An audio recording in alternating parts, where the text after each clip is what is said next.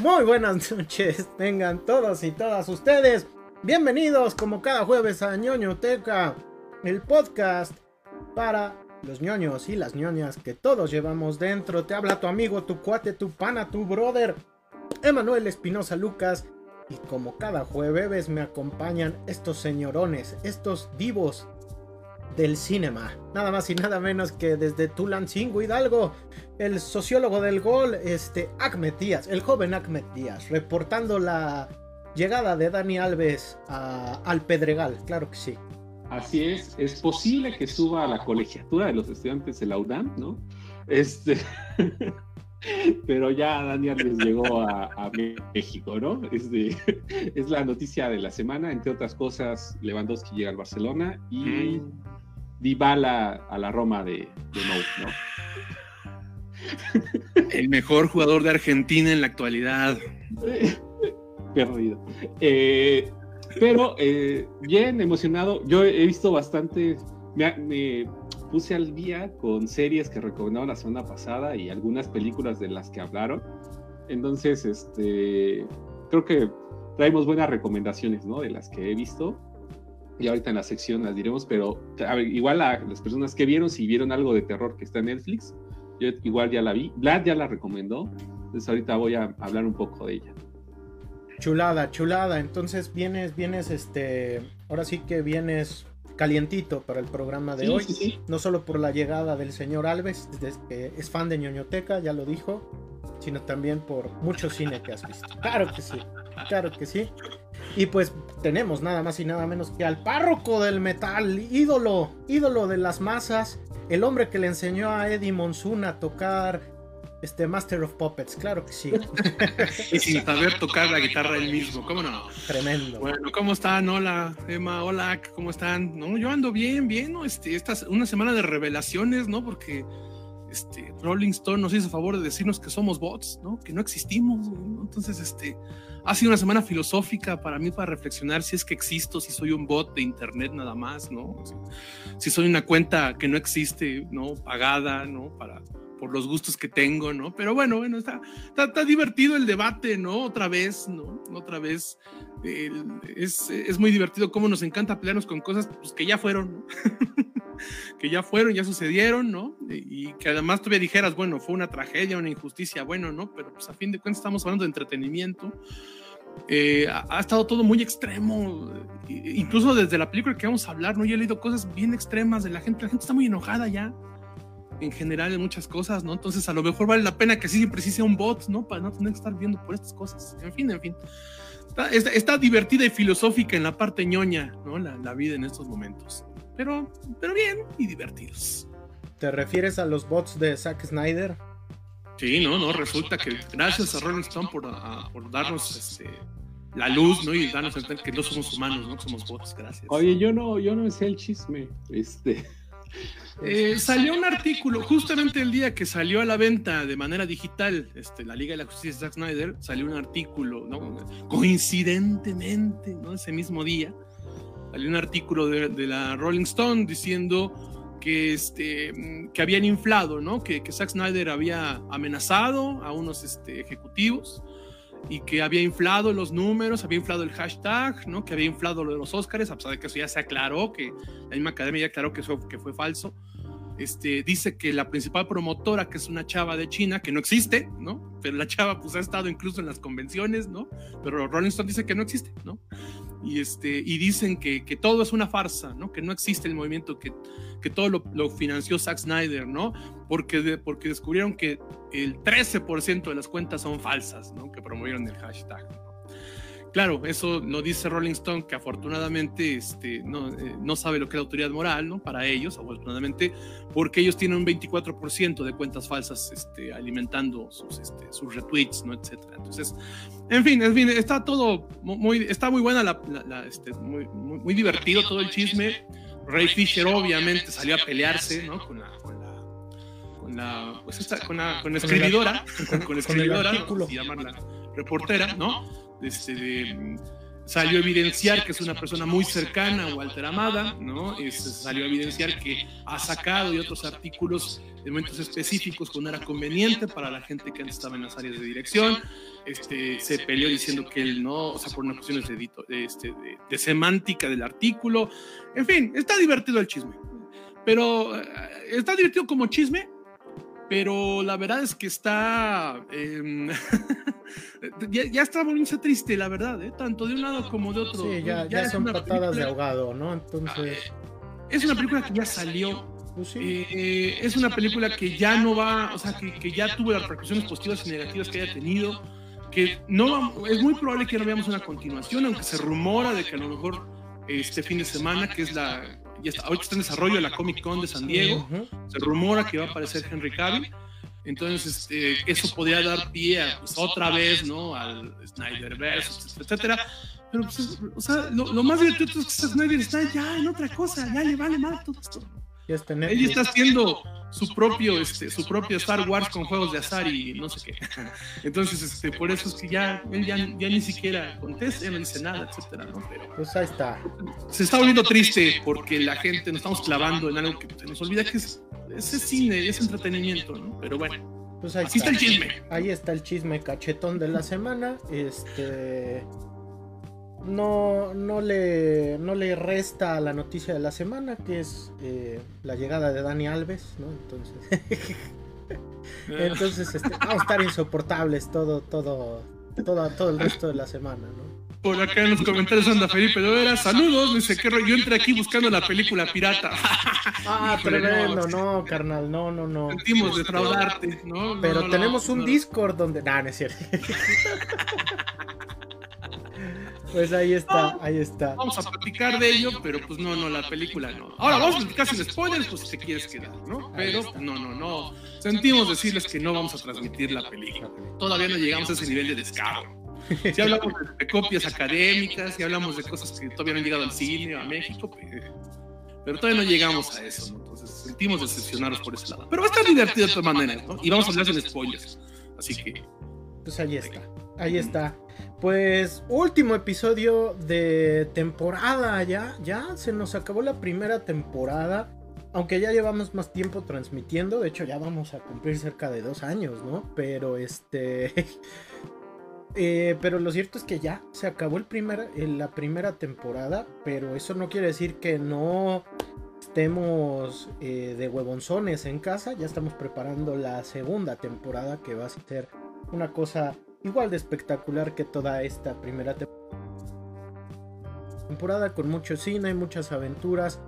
A ver si ahora sí pagan los patrocinadores. Y ahora, a ver si ahora sí, este Space, Liverpool, este Disney Plus y todas las compañías que hemos mencionado involuntariamente, pues ya nos ofrecen algún algún algún chanchullo, ¿no? Entonces, este, o por lo menos que nos den playeras, chihuahuas. Entonces, ya, vida. Sí, sí, Pero sí. bueno. Ya nos vi con nuestras playeras de Pizza Hut o alguna cosa. pues ahí está. Ahí está. Y decidimos cerrarlo, pues como se merece, hablando de un estreno veraniego, ¿no? Aprovechando la ola de más de 40 grados de calor.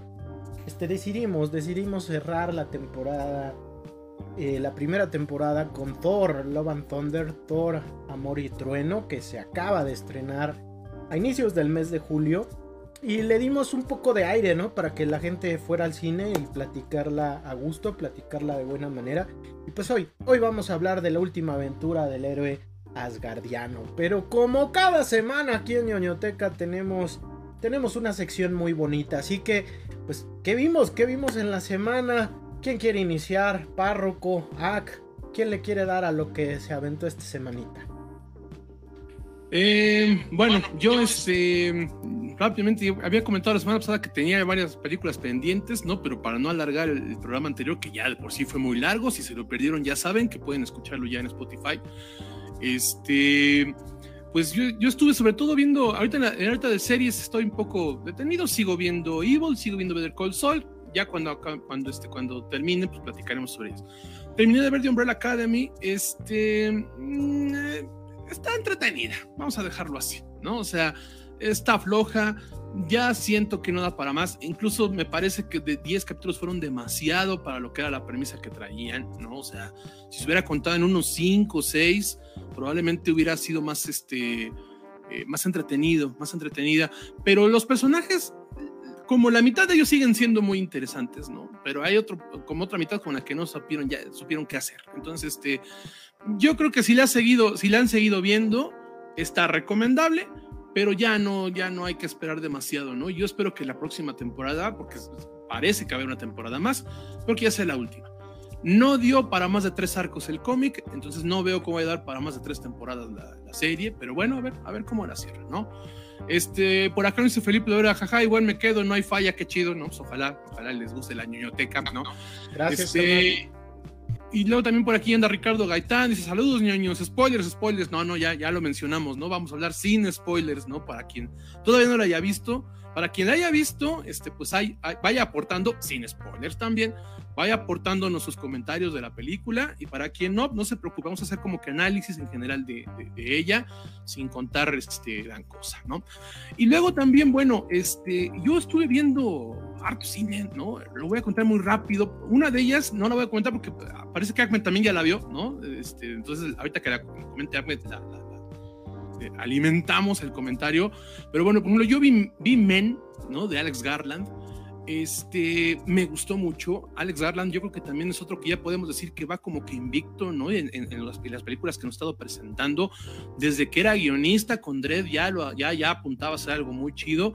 Este, pero Men eh, es una película que empieza entre un drama, entre, entre un este, entre terror psicológico y hacia el final ya este, es una cuestión surrealista de body horror casi casi, ¿no? Entonces, eh, básicamente la premisa es este de, de, una chava que, que, decide irse al, al interior de su país, que es Inglaterra, ¿no? Este, para tratar de, sobrellevar una tragedia, ¿no? Que acaba de suceder, algo que la tiene muy traumatizada, pero allí empieza a ver pues como que una pues ah, no, no, sé, o se empieza a ver como se empieza a sentir como acosada de, de cierta manera por, por, por varias personas que estén ahí, ¿no? Pero que varias personas empiezan a compartir algo en común que tampoco vamos a decir porque sería spoiler, ¿no? Que es algo muy claro desde el principio. Entonces, este, eh, la película está recibiendo comentarios este, un poco cruzados. Hay quien, hay quien está diciendo que no, es este, eh, una película woke, progre, ¿no? Que otra vez las mujeres son las que los hombres son los malditos. Eh, miren, sí es una película progresista porque sí es una crítica y es una analogía a muchas formas de violencia de género, pero no deja de ser primero que nada una película de terror, insisto, psicológico y luego body horror. Y segunda, está muy bien contada, las analogías son muy buenas. Yo sí creo que esas películas que le van a mover más a, este, a mujeres que a hombres. ¿Por qué? Pues por lo cultural y por las experiencias que pueden vivir de la normalización de la violencia.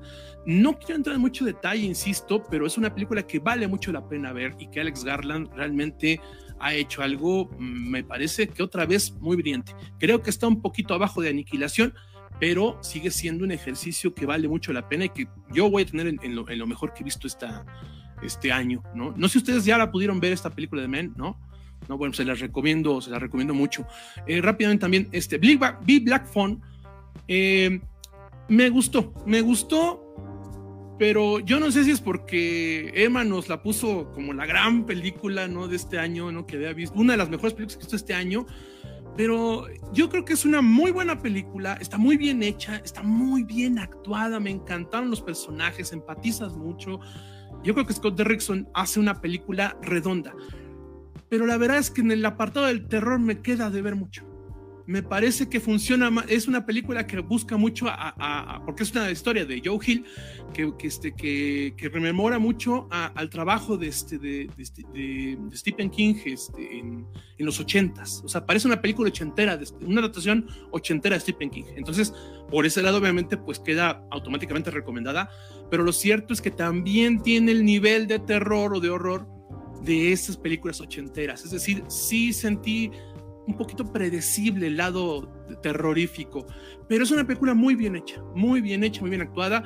Este, sí es muy chido lo que hace Ethan Hawke, pero la verdad es que el chamaco es quien se lleva, ¿no? Los dos niños, los dos niños. La hermanita, la hermanita. El niño y la niña se llevan, se llevan todo, ¿no? Insisto, es una película que a lo mejor para, que, para, para quien sea muy clavado en el terror, a lo mejor no le va a encantar pero como una película casual que va a al cine, vale mucho la pena verse, vale mucho la pena verse, ¿no? Entonces sí, sí, la, sí creo que es una buena recomendación todavía. Eh, vi la película que vio A, que ahorita comentamos, este, y luego, este, el, ¿qué fue? Eh, el martes me llevé a mi mamá a ver la película de Elvis. Eh, yo no esperaba nada, yo no esperaba nada. ¿Mandé? La de Elvis Crespo. Sí, exactamente, Suavemente. Las referencias que otra vez nada más traigan a sus papás, amiguitos y amiguitos, porque ellos iban a entender las referencias de Emma, ¿no? Este, pero hablamos de este, hablamos, hablamos de este, no, no, la biografía de Elvis. Yo me acuerdo que vimos, precisamente cuando fuimos a ver Van Thunder, ¿no? Pasaron el, el tráiler y este, y a mí como que no me convencía mucho. Decía, ah, no, no, se ve muy forzada, eh, se ve medio dramática, no me convence la, la, la, la este, esta del actor híjole, pues yo tengo que decir que, el martes salí, salí chillando del cine. Me encantó la película, está muy bien hecha, está muy bien adaptada. Insisto, al principio no le creo mucho a este actor, perdón, se me olvidó el nombre. Este. Austin Butler. Gracias, gracias, Austin Butler.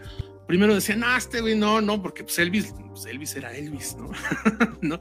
Pero al final se la crees, se la crees, como se la compras al vato, ¿no? Este, Tom Hanks no me encanta, pero me cae bien, no me encanta, pero la verdad es que también es una actuación que seguro lo van a nominar, o sea, es una película que se va a colar, de verdad me gustó mucho, está muy bien ambientada, eh, yo la recomiendo de verdad, de, verdad recomiendo que vayan a verla al cine, al cine, porque además, bueno, por la música, por cómo presentan la historia, porque está bien adaptada. Y bueno, pues, mi madre es una de las principales fans. Yo, yo no conozco a nadie más fan de Elvis que mi madre y a ella le encantó, así que yo creo que es una buena recomendación, ¿no?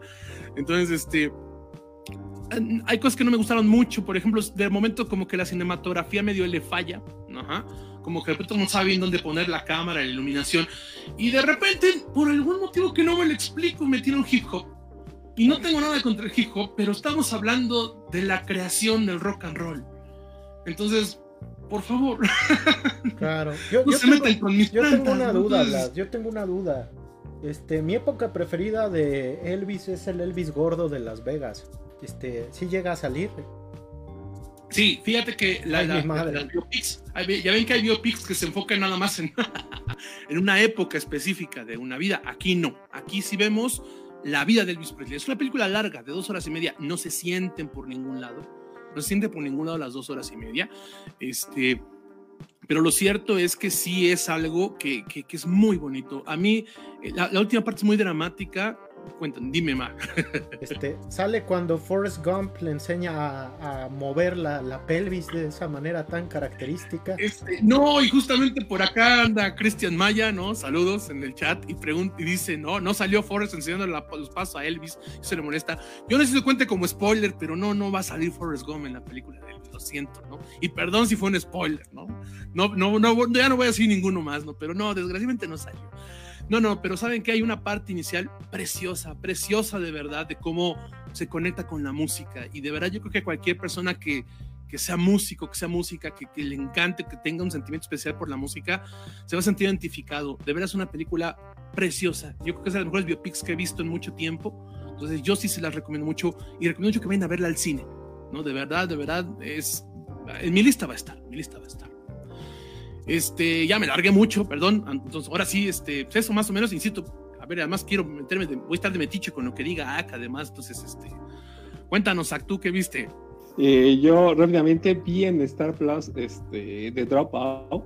Es una serie que sigue a una, a una chica que fue muy famosa en los 2000 de hecho, en la década pasada, en el 2017 fue su juicio y creó una empresa fantasma, ¿no? Está chida, si no la han visto, este, se la recomiendo porque es todas las secuelas que tuvo las generaciones de ver a Steve Jobs, a Mark Zuckerberg, o sea, así de los chicos que yo quiero ser como él, ¿no? Y todo lo que al final este, se vuelven, se meten en un laberinto sin salida. Está chida, la recomiendo, está en Star Plus. Actúa, ay, ¿cómo se llama esta chava? Bueno, se fue su nombre. Y también vi Miss Marvel, ya la terminé de ver, me gustó mucho. Este, cumple, cumple. Y creo que tiene un, un humor que es es lo que quería hacer la película de la que vamos a hablar hoy, ¿no?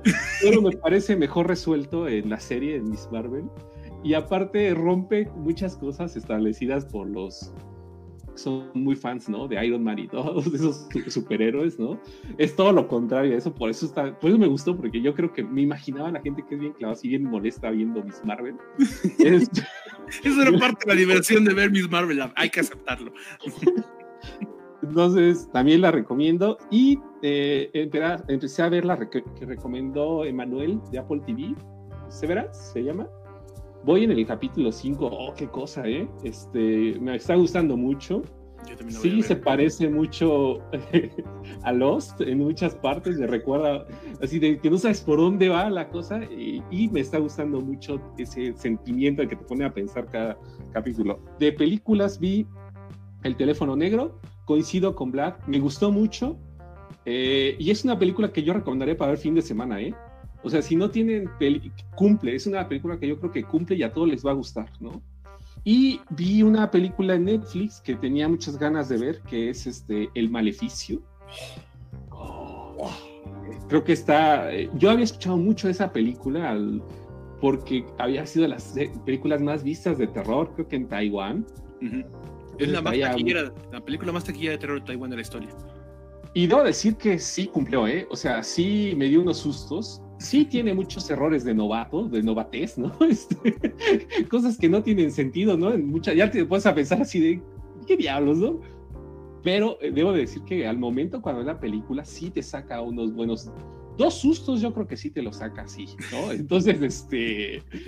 Y sobre todo que tiene un efecto muy parecido a las películas asiáticas como El Aro, ¿no?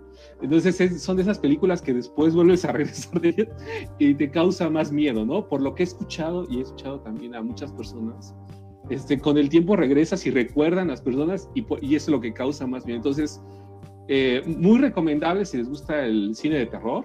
Ya después, si se ponen a verla minuciosamente, van a encontrar muchos errores, como les decía. Pero sí, yo creo que así de que dan sustos, ¿no? Yo creo que sí es de las que he visto últimamente que, que sí dije, oh, que estoy viendo, ¿no? Sobre todo una parte de al principio de una secuencia de una niña, no diré cuál, pero yo dije, ay, esa parte, dije, sí me dio un buen de miedo.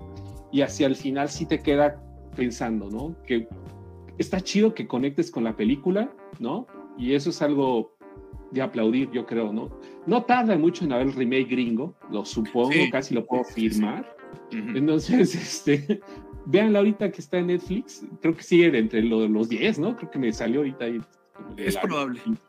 Entonces, si la ha visto la banda, yo sí la recomiendo. No sé, Vlad, si concuerda. Sí, sí, concuerdo y, tiene razón. Yo también pensé varias de esas cosas que dices, estoy muy de acuerdo porque, bueno, primero que pues, dije, esta no tarda en hacer la remake.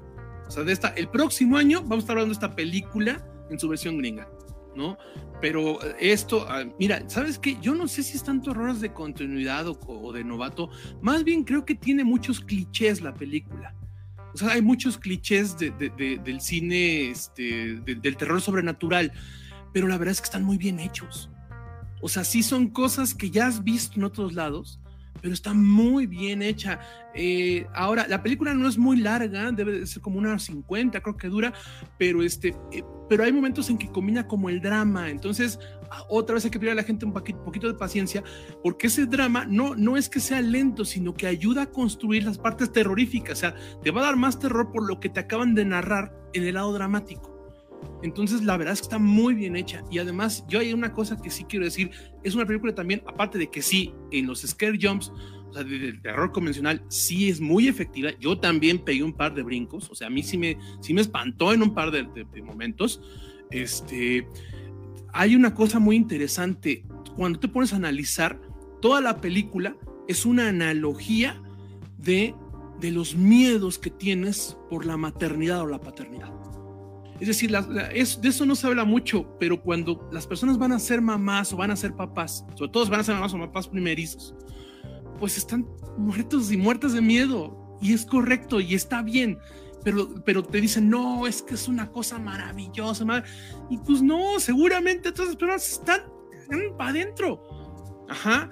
Entonces, eh, yo creo que las personas que estén por ser padres o que estén por ser madres, principalmente, o que sean madres, les va a dar mucho miedo. Mucho miedo de verdad, porque insisto, toda la película es una analogía del miedo que te da cuando vas a ser padre o madre, ¿no? Aquí en el caso específico, vas a ser madre, ¿no? Entonces, este, porque bueno, rápidamente la premisa es eso, ¿no? De una chava que, que va a que, que, está buscando recuperar a su hija que dejó o que, le quitó, bueno, que dejó, que dejó en, en, lo que es el servicio social, eh, en el DIF de China, digamos, ¿no? De Taiwán, este, dejó a su hija y, y está buscando recuperarla pero, ella, pero entonces empezamos a ver por qué motivo la dejó, o sea, porque algo le pasó antes, ¿no? Justamente cuando se embarazó de la, de la niña, algo, algo extraño, algo sobrenatural. Esa es la premisa, pero de verdad está muy bien hecha la película, tiene sus detalles, como dice Zach, vamos a ver un remake gringo, pero de verdad está en Netflix, no se la pierdan, es de las mejores películas de terror que he visto este año, ¿no? Y miren que este año ha sido brillante en el terror, de verdad, ¿no? Entonces, véanla, véanla, pero si acaban de ser papás o mamás, o si van a ser papás o mamás, les va a aterrar la película. Chulada, chulada, pues este, híjole, esta semana me dediqué a ver la serie polémica del momento. Este, le dediqué toda mi atención a eso, nada más. Entonces, ¿eh? Acapulco Shore. Acapulco Shore, temporada 7. Este... He visto en Twitter todo tu, frustración y análisis por cada capítulo. Mi respeto, Emma. Muchas gracias, muchas gracias. Este, disculpen si me exalto, no. Si pierdo el control sobre mí, ¿no? Pero creo que lo amerita. Resident Evil de Netflix. Este. Basada en el popular videojuego de, Capcom. Deja, saco todo el ensayo que hice. 78 páginas de puros corajes. Este. Híjole, híjole. ¿Por dónde empezar? hay dos tipos de adaptaciones sobre Resident Evil. Eh, para empezar, hay que decir que Resident Evil es la franquicia em, eh, de series de televisión o streaming o cinematográfica pues más exitosa hasta el momento, ¿no? Ya tenemos siete películas, este, eh, me parece que cuatro películas animadas que son una extensión de los videojuegos y pues ahora una serie de televisión eh, eh, hecha por, por, la N roja de, la televisión, del streaming. Em, las adaptaciones se dividen en dos, las que se van por la carretera libre y retoman solo elementos eh, de los videojuegos, pero que no se relacionan mucho con ellos, como es el caso de las seis películas eh, protagonizadas por doña Mila Jovovich, y las que tratan de retomar la historia de los videojuegos, que es el caso de, Bienvenidos a Raccoon City, que se estrenó el año pasado.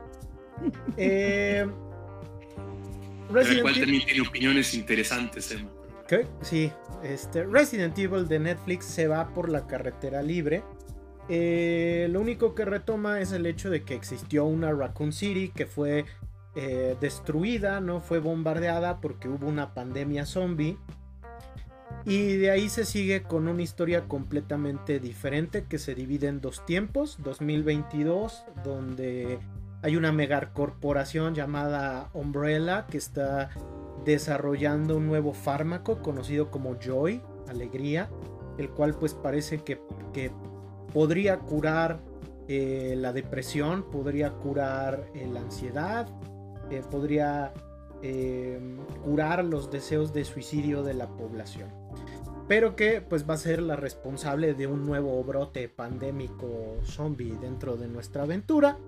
Y posteriormente tenemos la otra línea temporal que es 2036, donde pues ya el mundo se fue al carajo, menos esta corporación Umbrella. Y es aquí donde seguimos a, Jade y a Billy, que son dos chicas que son los protagonistas de, este, eh, de esta serie. Y vamos a ver cuando son morras, cuando son adolescentes, cómo ellas tratan de sobrevivir a la pandemia zombie y de adultas pues este pues cómo continúan en esa lucha por la supervivencia. La serie no está dirigida a, la gente que crecimos con los videojuegos, que la mayoría de ellos somos millennials, este, sino está dirigida a la generación Z y a la generación alfa. Está hecha para el público joven. Eh, yo, no, yo no creo que esté mal que le quieras presentar Resident Evil a nuevas generaciones. Pero lo que sí creo que está mal es que la serie está mal hecha, está muy mal contada. Todo está muy mal hecho. Eh, la realidad, la realidad es que si bien se va por la libre y solo retoma algunas cosas, lo cierto es que está hecha de tal forma que los personajes son sumamente antipáticos, eh, las situaciones son poco coherentes, este, los villanos son demasiado estereotípicos. No quiero decir con esto que Resident Evil, los videojuegos, este, no sean una cosa sublime, ¿no? Y con una historia súper completa que emula la guerra y la paz de Dostoyevsky. No, no, no. El, no, no, no, para nada. De hecho, los videojuegos son poco serios. El problema es que la serie hay momentos en que se las, se las quiere dar de seria y no sabe para dónde ir. Y el resultado, pues es una serie que es muy mala. Es, es, muy mala, es muy criticable. Eh, incluso a mí me desconcierta porque hay series dirigidas al público muy joven, como Sex Education, por ejemplo, eh, donde los chavitos, a los, a los jóvenes te los muestra como personajes muy complejos, muy humanos, eh, tridimensionales y que viven distintas problemáticas sociales a su edad. Y eso es algo muy bonito, ¿no? Porque trata a la gente joven como, como respeta mucho a la audiencia. Aquí no, aquí los personajes son berrinchudos, son antipáticos, son egoístas. Y ojo, no quiere decir que no puedas hacer un personaje así. No lo, o sea, hay, películas donde los personajes antipáticos y, egoístas luego son los que se llevan la obra. Pero aquí los personajes, este, pues no hay razón de ser para que sean así y los hacen lo más antipáticos posibles. Eh, entonces, pues sí, resulta una serie que es muy ah, desangelada. Las secuencias de acción es de lo poquito que se rescata. Ya por ahí salió una polémica de que algunos personajes les cambiaron la etnia. Esto es lo de menos. De hecho, eso no tiene nada que ver, no pasa nada con eso. El problema es que la historia en sí es muy mala. Ah, em, a mí me da la impresión de que como HBO va a sacar la serie eh, de The Last of Us basada en el famoso videojuego el próximo año, eh, Netflix dijo, chin, nos van a comer el mandado, ¿no? Porque pues los de HBO, eh, aún haciendo series medianitas, pues están chidas, ¿no? Este, así que compremos los derechos de lo que más, de lo más cercano que tengamos y vemos qué hacer. Compraron los derechos de Resident Evil eh, a mí me da la impresión de que agarraron una serie que tenían en preproducción. A ver qué es lo que tenemos, qué es lo más parecido a Resident Evil, ¿no? Ah, pues tenemos un drama juvenil donde hay zombies. Ah, pues échamelo, échamelo y le ponemos Resident Evil, ¿no? Le ponemos el parche. Se lo damos, al fin y al cabo va a vender por el título. A mí me da esa impresión de que realmente eh, esta era otra serie. Y de hecho, si no tuviera el título de Resident Evil, probablemente ni estaría hablando de ella, ¿no? A lo mejor y te digo, ah, es una serie para pasar el rato.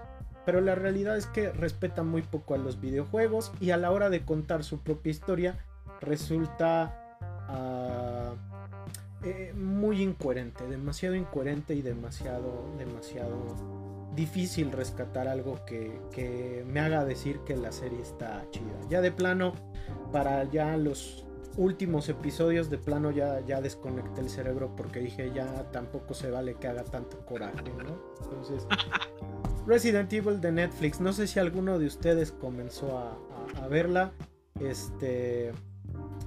Véanla, véanla. Si son fans del juego, pues a lo mejor y rescatan algo.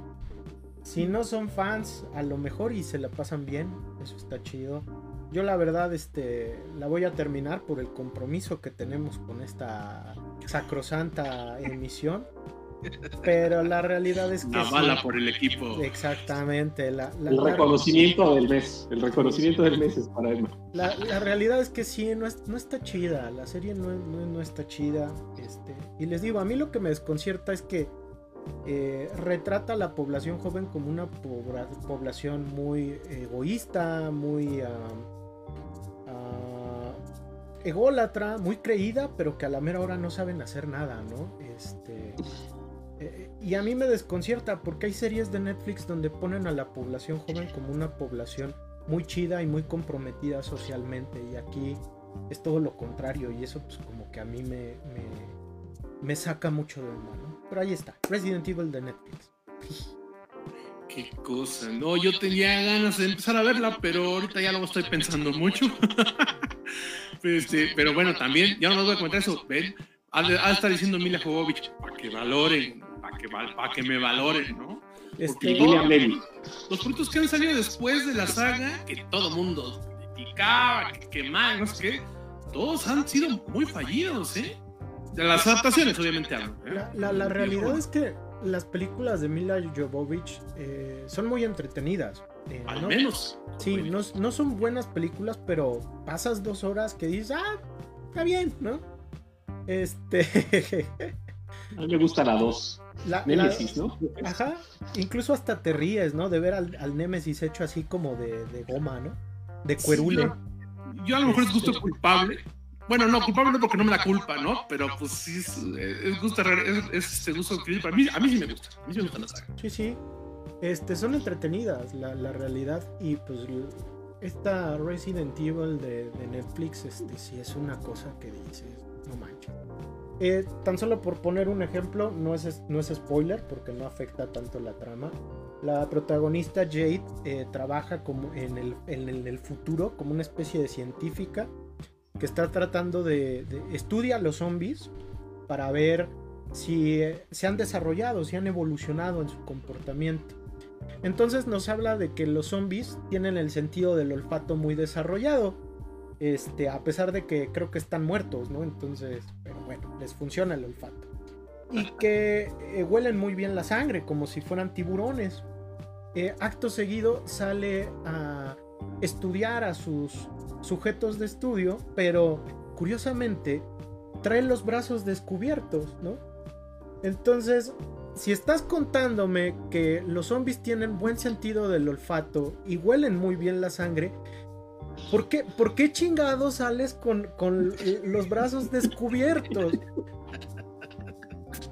Hasta por sentido común, por sentido común dices, no mames, ¿no? ¿Cómo sales con los brazos descubiertos?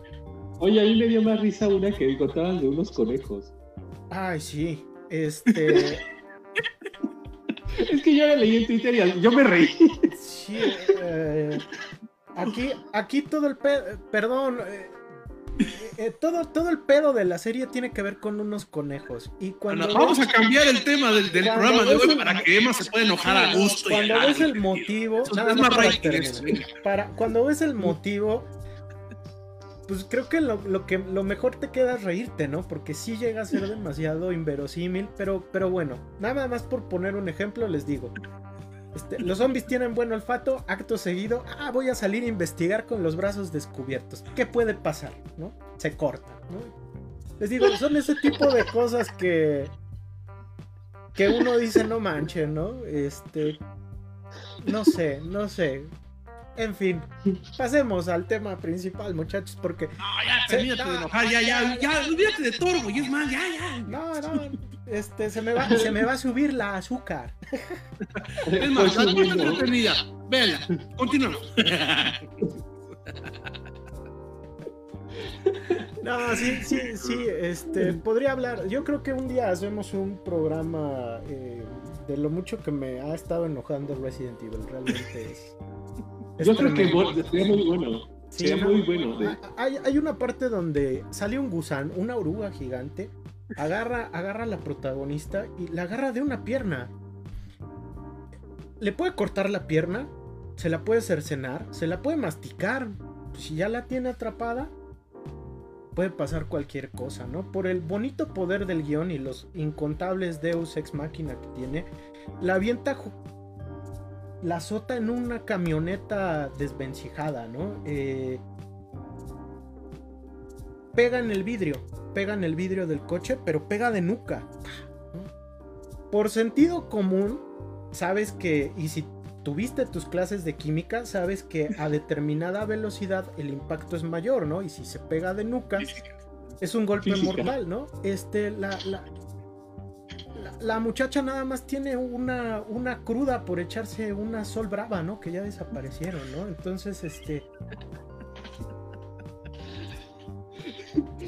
No sé, son, son un montón de estas cosas que, eh, lejos de hacerme sentir la fantasía de lo absurdo, me hacen pensar en que, en que no le echan ganas, ¿no? Luego la gente de Netflix.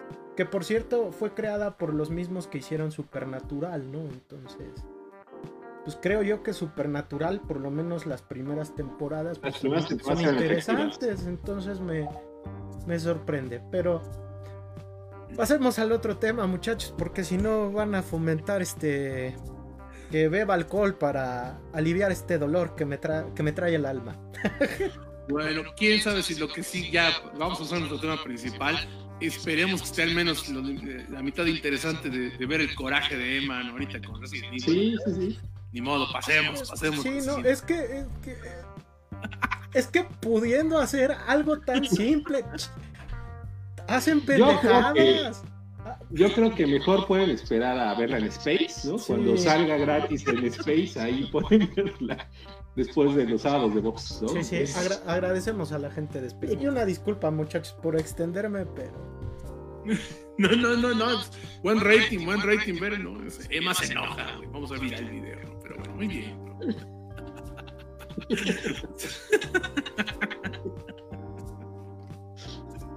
qué cosa, qué cosa. Pero bueno, Thor, Thor, ahora sí. No, pasemos ya al, tema, ¿no? No sé si este, en lo que recupera aliento, Emma, ¿quieres comentar algo? Este... este pues ustedes fueron a ver el estreno, ¿no? Fuimos al estreno, fuimos al, estreno de Thor. Eh, hay que decirlo, ¿no? Creo que venimos de un magni evento, de estos eventos eh, que fueron Infinity War y Endgame. Que a mí me gusta más Infinity War. Eh, allá en los comentarios cuéntenos cuál, cuál es la más. Eh, pues que realmente ha sido lo máximo, ¿no? Creo eh, la epítome de todos estos 10, 12 años de desarrollo del UCM. Y ahorita estamos en una nueva etapa de Marvel en la cual creo yo que se está eh, experimentando diversas formas pues, de, narrar eh, nuevas historias y que también converjan ¿no? en un nuevo gran enfrentamiento, pero híjole, eh, hasta el momento creo que noto como esta etapa 4 como algo dispersa, no sé, no sé qué opinen ustedes, ¿creen que va hacia un... si se nota que va hacia un mismo lugar o o sienten que como que no está dando pie a nada. No sé, no sé qué opinen. Yo, yo digo que va dispersa. Pero ¿qué opinan ustedes, manita? Yo creo que eh, una de las características que ha tenido esta etapa es que han contratado directores que tienen un sello y si se dan cuenta eh, lo han tratado de llevar. Cada director, San Raimi, Chloe Zhao, se llama en Eternal. Chloe Zhao. Eh, han tratado de hacerlo. Este es otro caso, ¿no? mi pregunta es, ¿cómo van a conectar en un momento todo? Eh, porque son esfuerzos muy particulares y cada uno parece eh, pues, en un universo eh, propio, ¿no? Entonces, eso es una de las críticas que yo veo en esta parte. En las anteriores como que veíamos algo más homogenizado. Yo creo que igual están tratando de buscar una nueva fórmula, sin embargo, siguiendo los mismos elementos de siempre y yo creo que lo realmente novedoso en esta etapa han estado en las series. Series tan simples como Hawkeye me parecen mejor construidas que las películas que hemos visto, ¿no? Y que les han costado la millonada, ¿no? Eh, hay gente que le gusta mucho Spider-Man, si la vuelven a ver, este, van a encontrar muchos errores, ¿no? este, pero yo creo que no sé a dónde va. Si a mí me preguntan, yo no soy fan de Marvel, no soy muy, muy fan, pero yo no sé a dónde va. Eh, y yo creo que eso es una preocupación, porque ya cuántas películas van. Y tú sales y es de, ¿ahora qué, qué van? Y la banda también, que es de, esto ya no me sorprende, ¿no? también, ¿no? Los propios, eh, habíamos hablado de los fans de Star Wars, eh, que los de Marvel también ahí están en ese nivel, ¿eh? O sea, eh, lo voy a tocar de tema porque con esta película en especial yo igual vi mucho hate y con Miss Marvel también, ¿no? Entonces, así casi a nivel de los FIFA, ¿no? Que se les dice comúnmente, así me los imagino, ¿no? Este, intolerantes, este, todo, todo este, de, de, ultraderecha, que a veces así me los imagino, este, es, es lo que ellos piden, ¿no? Entonces nada les convence y, y, si se dan cuenta, yo creo que es una de las cosas que por eso está reformulando y reformulando y no hay un planteamiento hacia dónde van. No sé, Vlad, ¿qué piensas? Fíjate que es muy curioso esto que mencionas de este. Bueno, que estoy de acuerdo, estoy de acuerdo, ¿no? Que esto que dices acá. Es muy curioso que mencionan. Yo había leído un artículo la semana pasada que hablaba precisamente de, de que hay ciertos problemas con, con, con, esto de la fase 4 por el hecho de que. Eh, no me acuerdo muy bien los números, eh, mil disculpas, pero plantean que básicamente, eh, pues en tres fases, ¿no? en 20 películas, en la saga del infinito que ahora se le conoce a todo lo que es previo, o sea, desde Iron Man hasta, este, hasta Endgame, eh, que es alrededor de 50 horas, donde cuentan una historia pues que está muy bien hilada, ¿no? O sea, te pueden gustar más o menos, hay unas que aportan más y otras que aportan mucho menos, ajá, pero a fin de cuentas todo está más o menos conectado y que eso pues es un gran logro, cinematográficamente es un gran logro, hay que aceptarlo, te puede gustar o no, pero, pero como, como, como parte de industria es algo que no habíamos visto nunca. Y que planteaban que justamente la etapa 4 ahorita, en este momento, debido a las series que ya se incluyen, que lleva ya el mismo número de horas que todo el anterior, pero que no tenemos ni idea de qué va a pasar, ni de qué, o sea, no hay nada. O sea, que se ha dedicado a algo que ya se criticaba desde la etapa 3, ¿no? Este, desde la fase 3, perdón, pero que ahorita es muy obvio, y es que ya los productos nada más son preámbulos para lo que viene. O sea, lo importante ya nada más es la escena post créditos de a ver qué viene. Y que todo lo demás, eh, o sea, está completamente inconexo. Tiene razón, ¿no? O sea, eh, supuestamente en Loki, hacia el final de Loki, este, nos, iban, nos, nos planteaban el que supuestamente era eh, el personaje que iba a ser como el nuevo gran villano, tipo Thanos, o sea, que se que conectara. Pero no hemos vuelto a ver nada. Este, en Eternals hay algo que cambia todo hacia el final y no hemos vuelto a saber nada tampoco. Ajá. Este, Shang-Chi y Spider-Man, o sea, me parece que están completamente desconectadas de lo demás. O sea, Spider-Man es un fanservice sin mayor sentido más que eso, ¿no? Y en las series también, ¿no? Las series realmente lo que nos está aportando en la conexión del, del, del universo, entre comillas, justamente son el final, el final. O sea, no sabemos para dónde va, no sabemos si este, esta este personaje que, que, nos muestran, que nos mostraron al final de Loki, sí va a ser el gran villano. Este, no hemos visto más, no sabemos qué va a pasar. O sea, eh, yo pensé que estuve enfocado a Secret Invasion, que ahora va a ser serie. Yo pensé que iba a ser película, ¿no? Eh, porque ahí es donde más o menos Falcon aparece. Entonces, ya no saben, no, o sea, yo creo que ellos mismos no tienen ya claro el rumbo me parece que de tanta revelación que están sacando, la única que me parece más importante, y otra vez es una cuestión de fanservice, no de historia, es el final de Miss Marvel, precisamente tan odiada como dice Agmen. Hay gente que dice yo ni la voy a ver, son cosas para progres, etcétera. Está entretenida, no somos el target, ya lo dijimos, porque esa sí es para chamacos, no, no para viejotes, ¿no? Pero este, aún así vean, está entretenida, si la ves con mente abierta está entretenida, y este, y pero el final, esa sí abre, esa sí abre este otro universo, pero no hay una historia principal. Yo creo que esta vez ya no hay una historia principal, es crear, es alimentar más y más este, eh, personajes, pero ya no están sabiendo qué hacer con ellos. Y además hay que decirlo, eh, aquí no es que nos pongamos de gatekeepers, ¿no? Ni de este, ni de ni de, ni de morros amargados, este, neoconservadores, de no, es que los de antes era más chido. No, no, no, no. Pero ciertamente sí hay que aceptar que todos los nuevos personajes, muchos son muy buenos, tan chidos, pero no tienen el carisma que tuvieron los, los que hace 20 años conquistaron a toda una generación y que los llevó otra vez a un revival del cine de superhéroes porque antes del, del Cinematic Universe, por mucho que nos duela, hay que aceptar que el cine de superhéroes, salvo las de Spider-Man, andaba, sea, eran, eran productos pues, eh, domingueros, nada más. Y las de los X-Men. Ah, y las de los X-Men, ciertamente, ciertamente, tienes razón, ¿no? Salvo las de X-Men y, y, la trilogía de, de, de, Sam Raimi, este, lo demás eran cosas domingueras y ya. Y esto a toda una nueva generación la vuelve geek. Eh, o sea, el MCU es uno de los principales, no es el único, pero es de los principales elementos que hace que ser geek, que ser ñoño, se vuelva cool. Porque toda una generación se enamora de los superhéroes. Porque antes pues, era, insisto, ¿no? Para los vatos que vimos encerrados y lejos del mundo, los cómics, los superhéroes. Hoy en día ya no.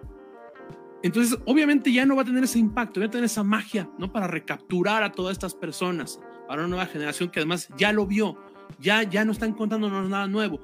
Pero lo cierto es que aparte de eso, pues no, no hay, no hay un carisma, ¿no? No hay un carisma tan fuerte como los anteriores personajes y eso, pues sí es un problema con el que van a tener que lidiar, ¿no? Entonces, no, yo tampoco veo una historia, ¿no? Veo una historia que a, después de 50 horas ya tendríamos que tener claro al menos quién es, de qué va a ir la trama general. Al menos eso ya tendríamos y ni eso, ¿no? Ni eso, ni eso nos han dado.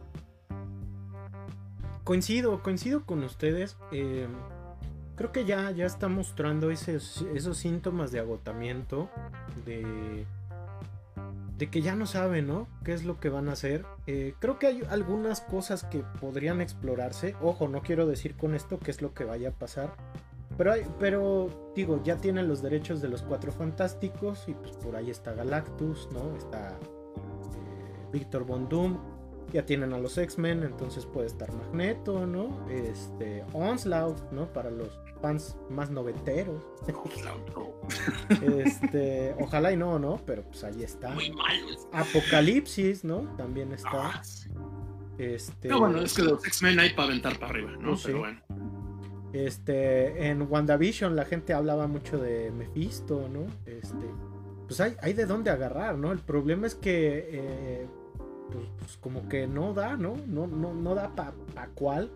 Y el que parece ser el villano seleccionado, pues a mucha gente eh, pues se queda así como de, ah, y este, y este, y este, qué pedo, ¿no? ¿Y este quién es, no? Entonces, este, a lo Incluso mejor... el, fan, el fan casual de los cómics, de que no sea tan clavado, también puede decir, a ver, dime un par de historias donde haya salido. Uh -huh. Y tú te vas a quedar como que... Sí, entonces no sé. como que se queda así como de, ¿qué onda, no? El problema es que ya, el ratón Miguelito ya mostró que es muy avaricioso, ¿no? Entonces, eh, ya una vez que le entró a la televisión, pues ahorita viene con la serie de Abogada Julka, ¿no? Este, como la van a titular en España. Eh, y vienen otras series también, viene Black Panther, viene más, vienen más cosas, pero realmente no se muestra un rumbo, ¿no? Y por el otro lado ya tenemos un público que ya creció, ya se educó con estas películas y también ya está empezando a, darse cuenta de que les están ofreciendo pan con lo mismo, ¿no? También esa es la realidad, ¿no? Entonces ya también hay gente que si bien está yendo a verlas, pues ya no tiene ese furor de ir a verlas tres, cuatro, cinco veces al cine, sino que más bien ya la ven una vez y dicen, ay, algo pasa, ¿no? Y si realmente van más veces al cine, pues es, es más por esta cuestión del fanservice, que fue lo que pasó con el hombre araña, ¿no? Que, que, mucha gente sí fue, pero más que por ver la historia fue porque están Toby Maguire y Andrew Garfield, porque al final de cuentas terminas por ver la historia, este, eh, haciendo un musical, este, eh, están, están estos actores, pero pues la historia echa agua por todas partes, ¿no? Entonces, pues, pues ahí está.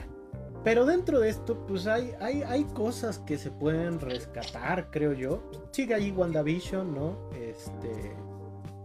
Creo que pues este la de Falcon y el Soldado del Invierno siendo la más predecible de todas pues resulta muy muy dominguera muy entretenida entretenida sí, este, sí, sí. a mí me Hawkeye, falta ¿no? Hawkeye es, está muy chida y es como es como duro de matar que es lo que a mí me gusta no este, es como un duro el duro de matar versión Disney no este eh, ahorita tenemos a Miss Marvel que eh, yo no le he visto pero soy fan de Kamala Khan, a mí me gusta mucho el personaje, entonces este, ya le voy a echar el Moon Knight. Este, Moon Knight también, ¿no? Con Oscar Isaac Hernández, este, entonces, actorazo. ¿Sabes qué? Que es otra bronca que traen que ya están presentando cada vez más personajes. Como les decía, cada vez son más personajes, más personajes. Y al final, o sea, cada uno trae su onda, ¿no? Trae, trae su propio. Este. Eh, su lore, su historia. Pues sí, ¿no? Entonces, ¿cómo le van a hacer para unir todos si son tan dispares entre. Por ejemplo, si me preguntan los de Eternals, eran como un poco sosos, ¿no? Eh, con. Mete a Moon Knight ahí, o sea, no sé. Eh, y como lo que dice Vlad, ¿no? Después de Miss Marvel nos quedó ahí un. Ese sí es un super spoiler que no lo voy a soltar.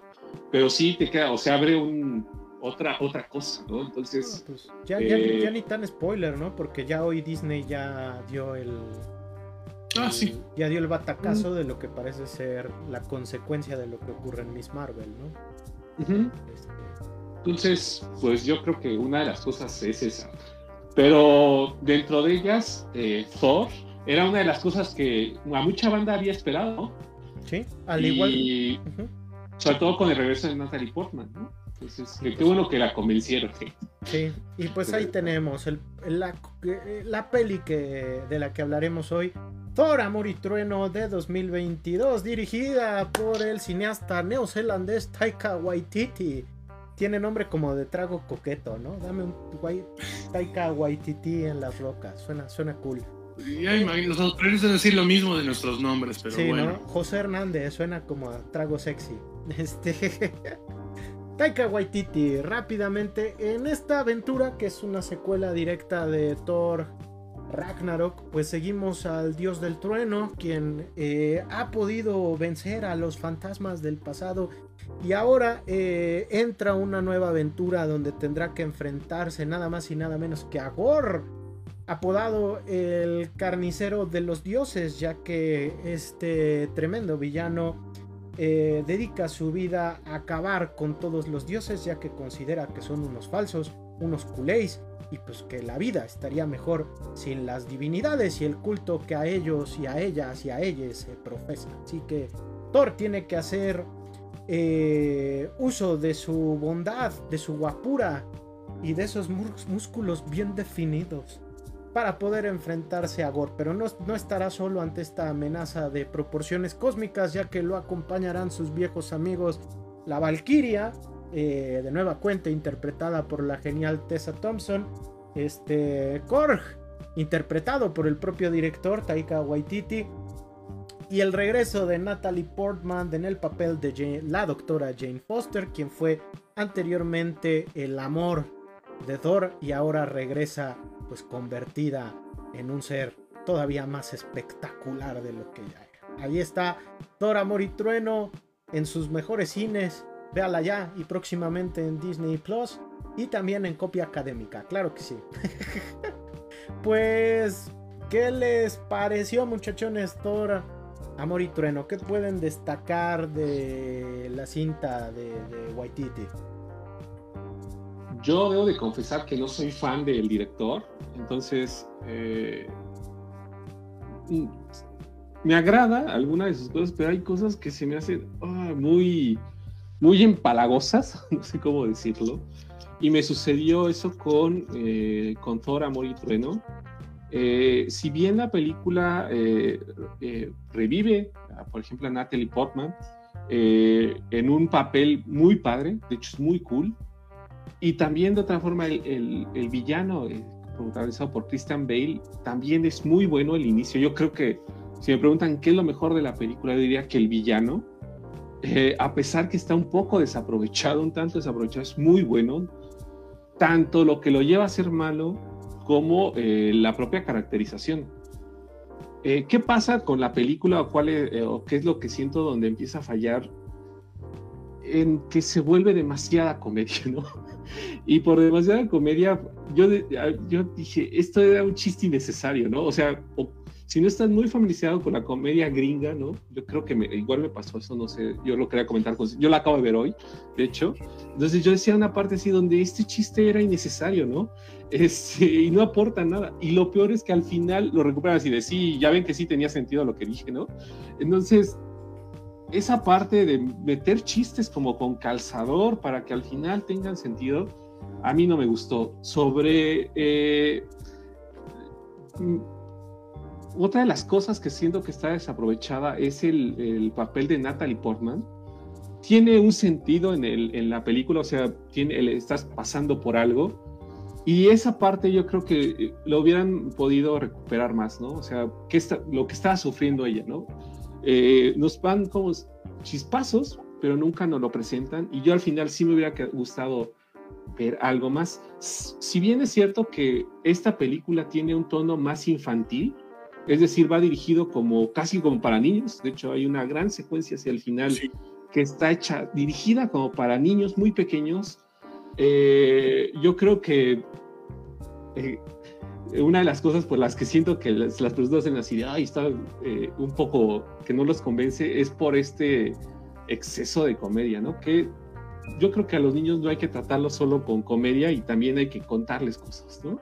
Que de hecho el villano, si se dan cuenta, eso habla, ¿no? Es un villano que tiene muy diferente, ese sí, yo creo que lo, lo recalco otra vez porque es muy diferente a los villanos que regularmente vemos en las películas de Marvel. Sí tiene una historia y a mí eh, fue lo que más me gustó. Yo sería como mi primera impresión. No sé, Vlad. Fíjate que, bueno, sí, concuerdo, concuerdo también, ¿no? Eh, que, me parece que al final es este, que, la comedia, el exceso de comedia termina siendo contraproducente para la propia película. Fíjate, yo, yo ya lo había comentado anteriormente, eh, a mí hay una película, la segunda película de Thor, este, The Dark World, este, El Mundo Oscuro, eh, es una película que mucha gente tiene dentro de las peores del MCU y honestamente yo no estoy seguro por qué. A mí esa película me gusta, me gusta.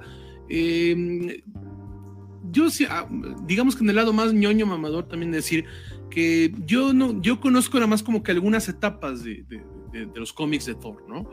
Pero sí me queda claro este, que es que, obviamente eh, lo más, este, donde, donde más reconocimiento ha tenido el personaje, que fue con Simonson, si no me equivoco, es en el que se basa en su mitología, precisamente en la mitología nórdica.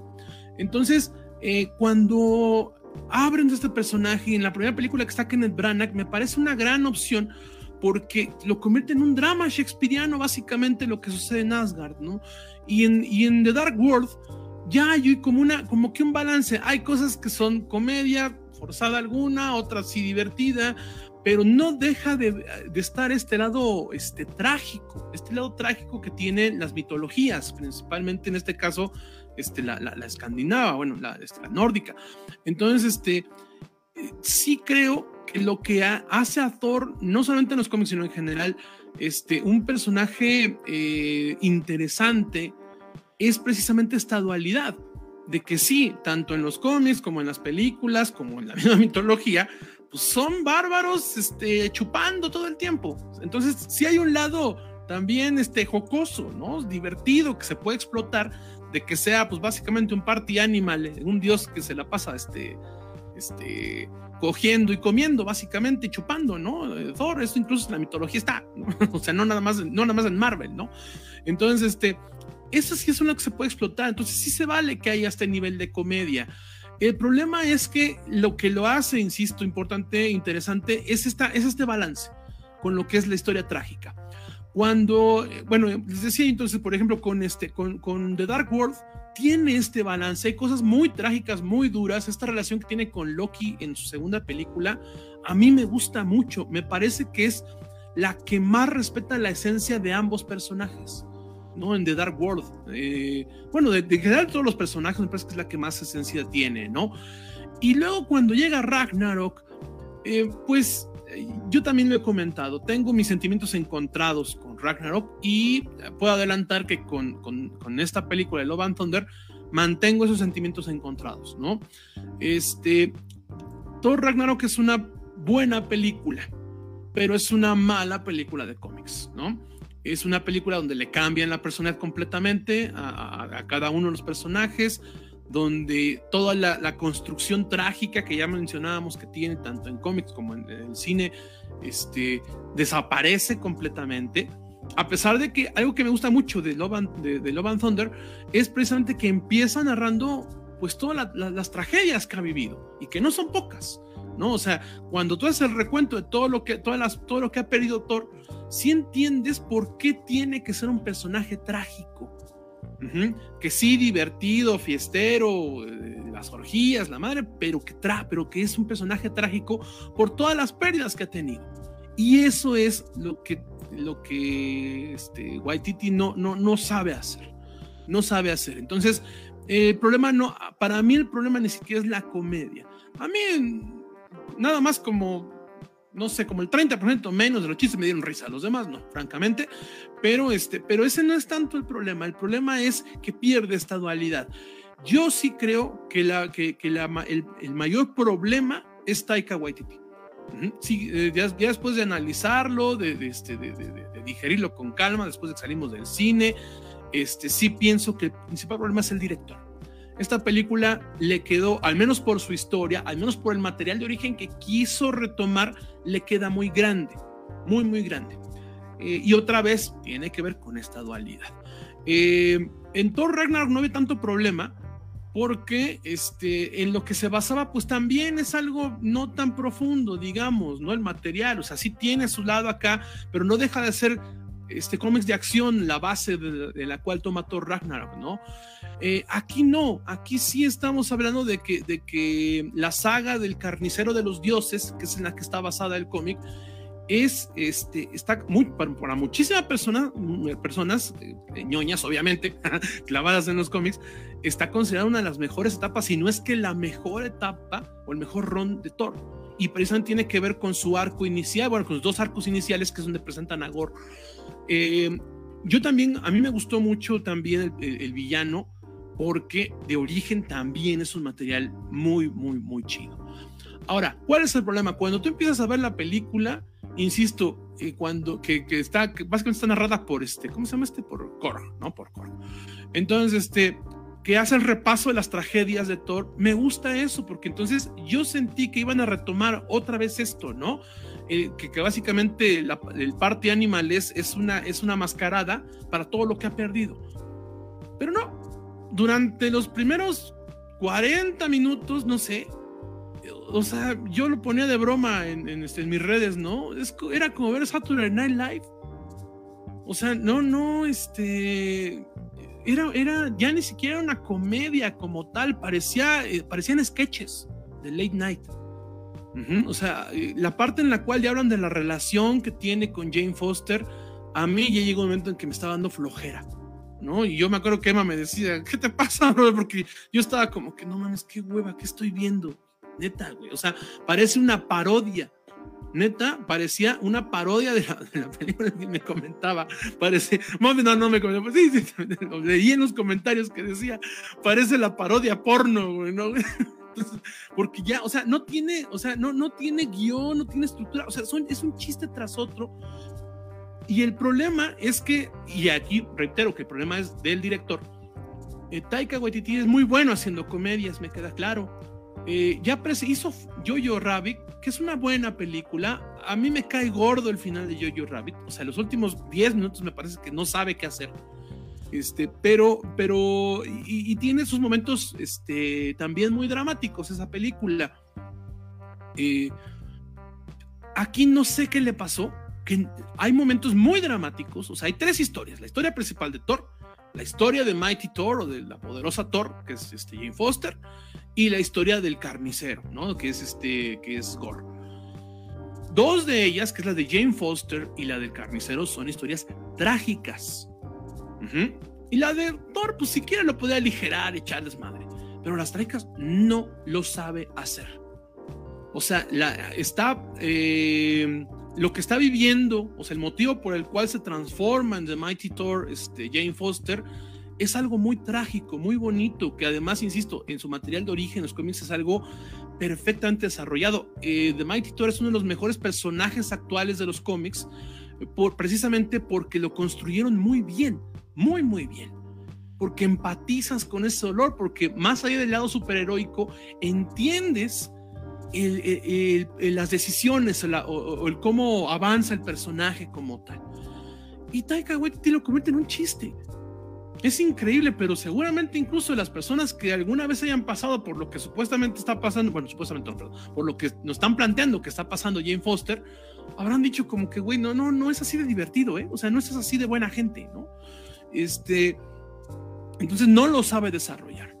Por otro lado, lo de Gore, yo me acuerdo que le comentaba, que eso lo platicábamos con Emma, ¿no? Este, también es un arco increíble, es, un villano relativamente nuevo, Gore, ajá, este, pero tiene la, maravilla de que es una, un dilema moral muy chido, que tiene que ver incluso con, una, con, una, con un cuestionamiento a las religiones. Precisamente el entender que los dioses no son necesarios. Entonces, el hecho de que, de, que, de que la motivación de Gore sea terminar con eso, es decir, una visión muy nihilista, si lo quieren ver de esa manera, ajá, realmente es en tanto en los cómics como en general el personaje tú no lo puedes odiar, es un villano con el que terminas empatizando en muchos aspectos. E insisto que tú puedes plantear un, todo un dilema ético y un dilema moral, ¿no? De, las motivaciones de Gore. Y durante los dos arcos de, este, de God of Thunder, que es el cómic donde se desarrolla esto, no sabes si tienes que odiar o no al villano, porque entiendes el por qué sucede. Y aquí te lo cuentan en, ¿qué fue? Tres minutos ¿no? del inicio. Y que hacia el final de la película dices, a ver, a ver, o sea, ¿dónde están las motivaciones que planteabas, no?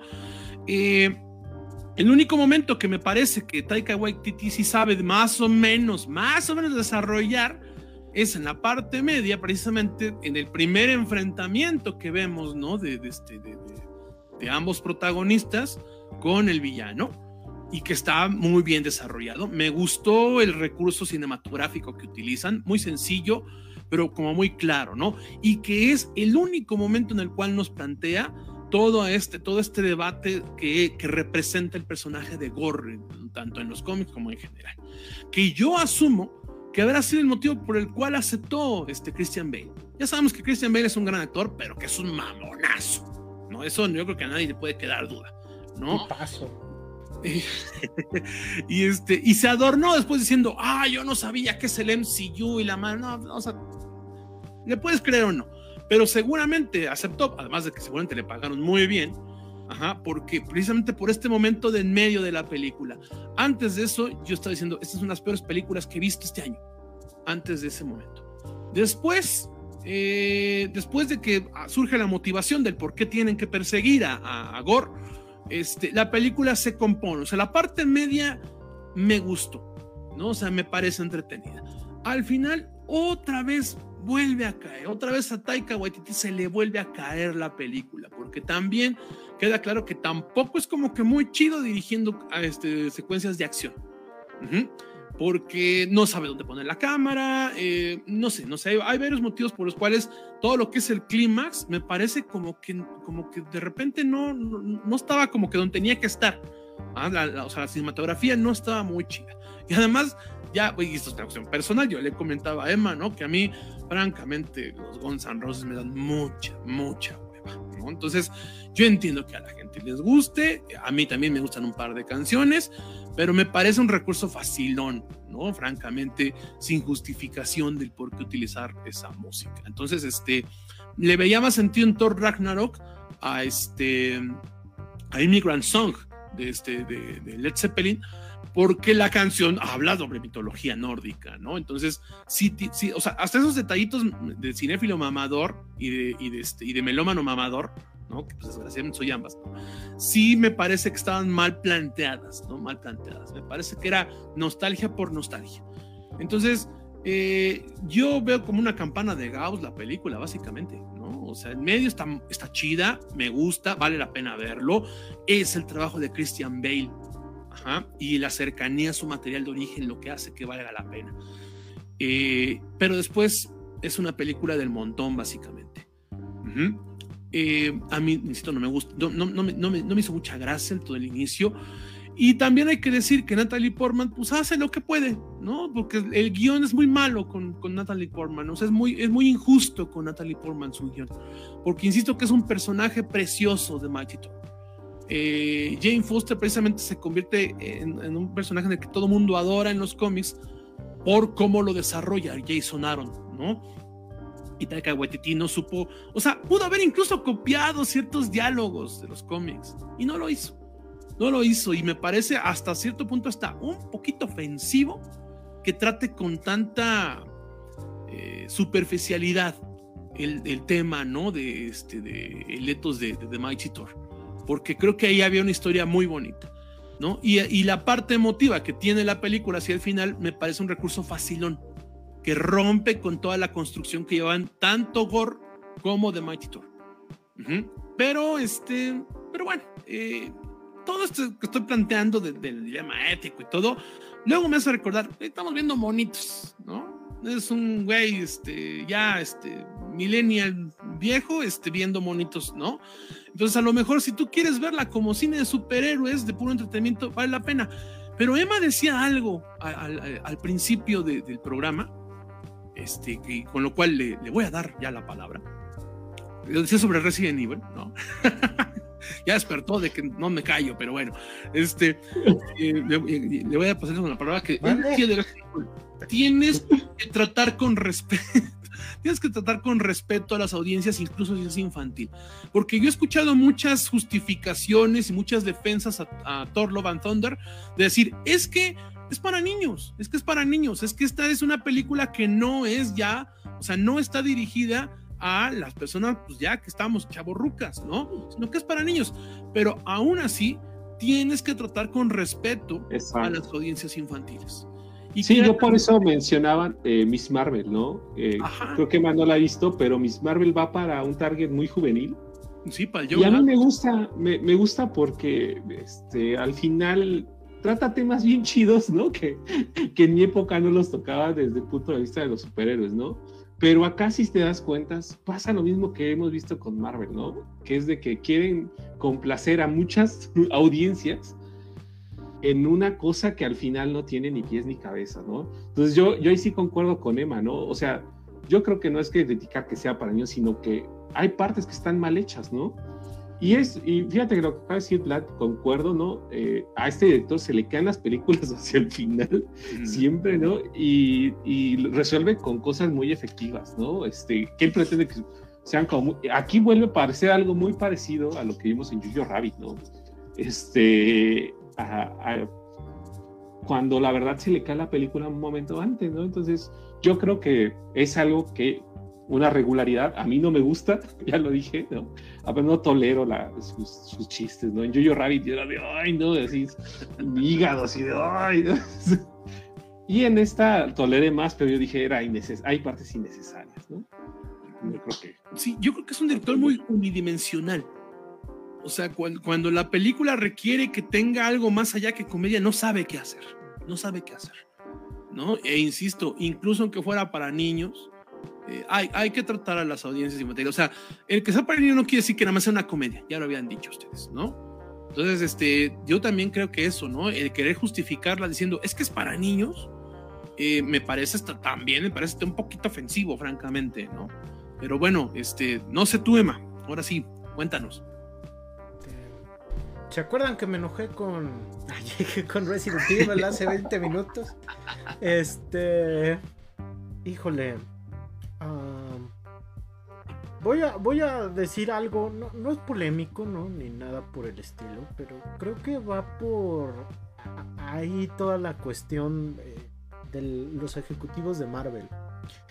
Eh, si bien ya traes a directores, como bien menciona Ak, ¿no? Como Chloe Zhao, el propio Waititi, eh, que son directores que tienen un sello ya, ¿no? Eh, tienen una manera de hacer, de hacer cine. Lo cierto es que eh, tenemos autores eh, contratados pues, por la gran industria, ¿no? Y la gran industria es la que está marcando la manera de cómo hacer sus películas, ¿no? Pero eh, le da el suficiente chance a estos muchachones, pues como para imprimirle su sello y que eh, Eternals no se parezca a Guardianes de la Galaxia y Guardianes de la Galaxia no se parezca a Thor, ¿no? El problema es que ya se nota, ya se nota todo este junket, ¿no? Ya se nota todo, todo esto que está detrás de los directores. O sea, no se nota solamente. Eh, estamos viendo a Chloe Zhao, ¿no? Y ves las preciosas tomas del, mundo que tiene Chloe Zhao, que son maravillosas. visualmente. Eh, eh, sí, visualmente es un espectáculo. y yo no entiendo por qué Shang-Chi pudiendo hacer eso de China, ¿no? Se decidió por pantalla verde a lo pendejo. este. Teniendo todo eso, se nota mucho el Junket, se nota mucho la manera de Disney de contar historias. E, el problema es que Disney ya no. Eh, mientras que en Iron Man 1, ¿no? Tenías un John Favreau probando suerte, ¿no? Y haciendo su guion y demostrando que puede hacer historias eh, muy verosímiles y muy chidas y, que también tienen cierto, cierto eh, trasfondo que hace que podamos hablar de ellas por horas, ¿no? Apasionadamente. Eh, lo cierto es que ya estamos notando, sobre todo en esta etapa 4, que ya tenemos muchas historias con cabos sueltos. Esa es la realidad. Eh, y estos cabos sueltos, eh, si bien en las primeras tres etapas te funcionaban para esta onda de ir hilando poco a poco conforme salieran nuevos y más guapos héroes y heroínas, lo cierto es que aquí ya no está pasando eso, sino que más bien está mostrando la falta de capacidad de los guionistas, de los directores para contar una historia. En el caso de Thor Love and Thunder tiene como antecedente a Thor Ragnarok, este, que al parecer la pronunciación de la palabra Ragnarok debería ser algo similar a Ragnarok, una cosa así. Pero bueno, no vamos a entrar en detalles culturales. Este. Se cambia el estilo que tenía Thor, que era un estilo muy shakespeariano, que ya lo mencionaba Vlad, para convertirla pues en una. Em, comedia de acción, ¿no? Incluso con tintes a la, a la Body Cup Movie, como... A la Flash Gordon. Ajá, a la Flash Gordon. Incluso hay tintes por ahí de duro de matar, fíjate. Por ahí hay... Eh, con esta dupla, con estas duplas disparejas entre Thor y Loki, Thor y, y, Hulk, Thor, Thor y, Valkyria, ¿no? Este, tiene, tiene estos tintes, ¿no? Eh, hay quien la ama, hay quien la ama, hay quien de plano te dice, no, no manches, ¿no? Yo en mi caso las disfruto, pero creo que ya es otra onda del personaje, ¿no? Ya, ya es eh, una Disney diciendo, ah, pues es que ya, ya no le podemos poner el tono serio al personaje, porque si no, este... Porque hay que generar taquilla y que vaya toda la familia, ¿no? Entonces, este... Tampoco quiere decir que si le damos el tono más serio y más solemne, este, sea malo o, sea aburrido. Eh, y por ahí dice una, una, un gran adagio, ¿no? Dice que chiste que se cuenta dos veces no funciona bien la segunda vez. Eh, Thor Love and Thunder es ese chiste contado por segunda vez. En Thor Ragnarok ha jalado mucha gente porque a mucha gente se le hizo chido el ver esta comedia de acción, ¿no? Que como peli de acción a mí me gusta. Eh, hay momentos en que se me hace hilarante, pero también hay momentos donde digo esto ya está muy excesivo, ¿no? Ya está muy pacheca la situación, ¿no? Y aquí trata de pues, hacer lo mismo y los, el resultado pues no es, no es el mejor, ¿no? En mi caso la disfruté, pero yo sí fui desconectando el cerebro, ¿no? Sobre todo porque vimos Doctor Strange y yo sí estaba muy emocionado por Doctor Strange. Y el resultado final pues no me convenció. La realidad es que no, no, me terminó por gustar Doctor Strange. Así que con Thor Ragnarok decidí, ¿sabes qué? Voy a desconectar el cerebro y voy a pasar dos horas agradables eh, y no voy a refunfuñar.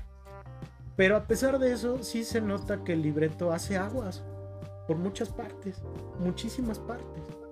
Y esto es triste, es triste porque es una película que tiene un buen villano, tiene una historia que eh, eh, eh, por lo menos en su tronco común puede ser sensacional y muy bella. Ya lo decía bien Vlad, ya lo decía bien Ahmed, ¿no? Este, Mighty Thor, Jane Foster es un personaje muy bonito y muy entrañable, que trata el tema que trata de una manera muy solemne en los cómics, muy bonita, muy digna. Y aquí me desperdician a Natalie Portman, ¿no? Si ya la convenciste de volver, porque ella fue de las primeras que dijo, no, yo ya no vuelvo a entrar en esas cochinadas de Marvel. si ya la traes de vuelta, pues dale un arco que realmente haga que ese regreso valga la pena. Eh, del otro lado tienes a, Christian Bale. No sé cómo lo convocó Taika Waititi, no sé. Yo creo que le dijo, mira, hice una película de vampiros que se llama Lo que hacemos en las sombras y te vamos a pagar y te vamos a pagar chingón, ¿no? Este, porque pues Bale ya había dicho, ¿no? Ya no voy a hacer cosas de superhéroes a menos que sea con Christopher Nolan. Este, y ahorita pues ya dijo, en una de esas sí hago Batman, ¿no? Si, si, si Nolan se abierta. Que sí regresaría a ser Batman, sí, sí, qué cosa. Y todos así de... ¡Ah! Yo este, no. Pero... Eh, el arco también del carnicero de los dioses, todo el personaje, lo que te plantea en esos cuatro minutos es brutal, es sensacional, es muy chido. Y conforme avanza la película, se pierde. El villano se pierde tremendamente. Y ya no sabemos por qué hace las acciones que hace, eh, eh, uno se queda así de, pues, ¿por qué carambas eh, se pone a hacer lo que hace si su intención es otra? no sé, y, llega a ser una cuestión que a mí me, saca mucho de onda porque se hace mucha agua en eso. Hay chistes facilones, pero eso ya lo vi desde Thor Ragnarok y dije, bueno, es, algo muy propio de, Taika Waititi, ¿no?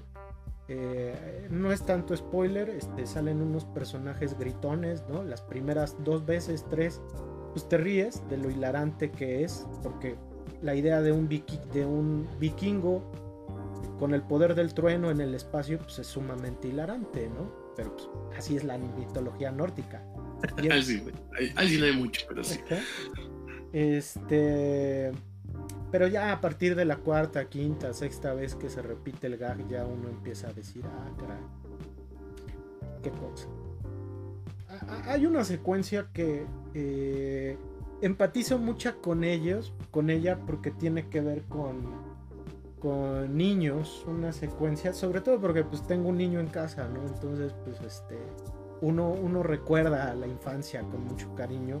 Y creo que la, secuencia busca eso, busca que empaticemos y que traigamos de vuelta al niño interior, pero el problema es que no está bien contado tampoco. No está bien contado, uno se queda, bueno, ¿y cómo pasó esto? Porque yo tenía entendido que en tres películas anteriores que esto no se podía hacer, pero ahora ya lo puede hacer, ¿no? es como si me dijeran de repente que Batman puede volar, ¿no? Eh, que el Batman de Robert Pattinson puede volar. Si ya bien la primera Batman que se da un, chingadazo tratando de planear, este, ¿cómo vuela en la siguiente, ¿no? Entonces son cosas que cuando uno ya las ve a detenimiento y sin necesidad de un segundo visionado, empieza a ver esas cosas que, que parecen eh, no tener sentido. Y a momentos a mí me da la impresión de que a diferencia de Jojo Rabbit, que eh, fue hecha con Fox, y que sí es una película donde sí vemos la película muy a la Taika Waititi, a pesar de que el final pues, puede no ser tan satisfactorio, lo cierto es que toda la historia es la historia de Taika Waititi. Aquí yo sí he notado que toda la historia este, es Taika Waititi, pero a momentos sí hay cosas de Disney. ¿no? Sí hay cosas de, a ver, le cortamos aquí porque sabes que este, tenemos que quitarle porque pues, tenemos que meterle una publicidad involuntaria. ¿no? Entonces, este, sí veo ese tipo de cosas. ¿no? O sea que está editada mal. Eh, no es que esté editada mal, es que está editada al modo en que a Disney le gusta. Eh, o sea, la historia es inconexa más bien. Yo creo, o sea, que sí parecen como dos historias distintas, ¿no? Varias historias, como dice Emma, yo creo que ¿Se acuerdan cuando les conté que vi Stranger Things que había como secuencias así, como un güey tocando una canción y no tenía nada que ver con la siguiente, ¿no? y la gente está bien chido, ¿no? Sí está chido, pero en nada de eso una película o una serie no se construye de esos momentos. no se construye ah, de una continuación, ¿no? Un sentido. Eh, Sucede con esto algo parecido, ¿no? O sea, está el momento de los niños y después así, no tiene que ver, así, olvídate que contamos lo de los niños. Sí, creo que, creo que eh, tiene, tiene mucho de eso. Eh, ojo, no quiero decir que sea una pésima película, porque no lo es. La realidad es que si uno la se desconecta, eh, y creo que también si uno va con la familia, puede resultar unas dos horas muy agradables. Sinceramente, creo que, que sí es muy agradable la película. Yo creo que a mí me gustó más que Doctor Strange, ¿eh? o sea, hice menos corajes, ¿no? O sea, de Sí, yo, y creo que me igual, creo que me igual.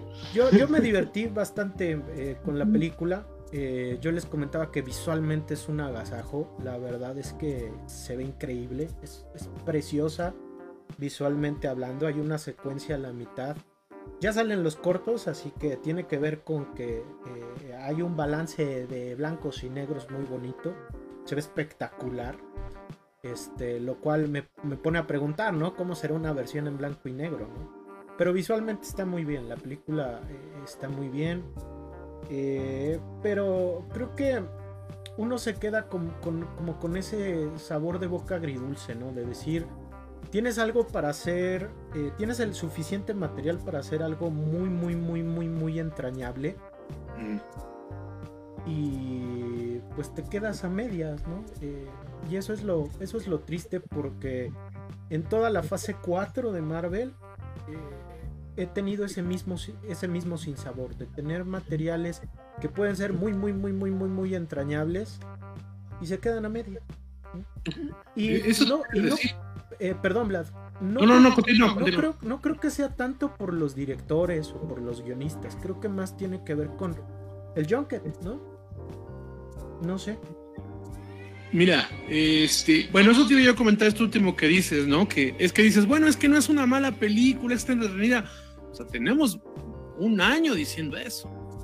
O sea, tenemos cuatro, cinco películas seguidas diciendo eso. Las series también. No, es que no es mala, es entretenida, ¿no? O sea, pero pues es, insisto, porque vas, te, o sea, porque sí, o sea, es un, es un espectáculo lo que estás viendo, sí. Pero como decía Ark, ¿no? De eso no están hechas las películas, de, o sea, de, hecho, de eso está hecho pues el circo, casi casi, ¿no? y eso tampoco creo, ¿eh? Pero bueno, en fin. El, punto es que, este, que creo que tiene razón en eso, ¿no? Fíjate que yo, por ejemplo, comparándola con Doctor Strange, no sé, a mí yo les decía que Precisamente a mí Doctor Strange la empecé, me empezó a divertir, ustedes se acuerdan que la fuimos a ver, yo estaba muerto de risa, porque ya al final era un despropósito. Y porque la tomé con la seriedad con la que tomé la primera vez que vi The Evil Dead también, ¿no? De, este, de Sam Raimi. Entonces, por ese lado, pues sí, dices, ah, pues sí, está, está, divertido, ¿no? Es, este ya hilarante, es absurdo, ya es tan, absurdo que es divertido, es tan mala que es buena. Eso me pasó con Doctor Strange. Y yo esperaba mucho de Doctor Strange. Era la película de la fase 4 que, de la que yo esperaba ver. Con Thor, eh, precisamente Ragnarok fue como que la que me mostró, ¿no? Porque insisto que yo Ragnarok me gusta como producto de entretenimiento. Eh, visualmente es muy bonita. Pero lo que me molesta mucho es cómo destrozaron absolutamente al personaje de Hulk a partir de Thor Ragnarok, ¿no? Que es uno de mis personajes favoritos de Marvel. Entonces, este, entonces a mí sí, sí me, sí me dolió, sí, me caló. Entonces, ya para Thor Love and Thunder, ya me imaginaba que iba a ser así. Además, tenía yo claro de que no iban a poder hacer una adaptación más o menos fiel del, material de origen de los cómics, porque el material de origen, bueno, sin meter spoilers, si ustedes también quieren leer los cómics y si los quieren leer, se los recomiendo, son muy buenos y acaban de publicar en México los dos arcos más importantes, los, los, dos mejores arcos de, como siete años que, que, escribió Jason Aaron, los acaban de publicar en México, que es precisamente El Carnicero de los Dioses y The Mighty Thor. ¿no? Entonces se los recomiendo mucho ambos, ¿no? Ambos son muy buenos, muy buenos. Este, no iba a ser posible porque, sin caer en spoilers del cómic, hay, hay, hay, tiene que ver con unas cuestiones de viajes en el tiempo, este, cómo se resuelve y cómo se desarrolla y cómo es la base de todo, de todo el run de Jason Aaron. Entonces, obviamente no lo iban a hacer. Pero, este, pero, o sea, ya no esperaba que fuera igual. y ya venía con Thor Ragnarok cómo se veía, pero yo de todas sí esperaba que lo del Mighty Thor sí tenía los elementos para hacer como el de MCU, o sea, el lado trágico de Mighty Thor sí tiene esos elementos que le funcionan a las películas de Marvel de Disney.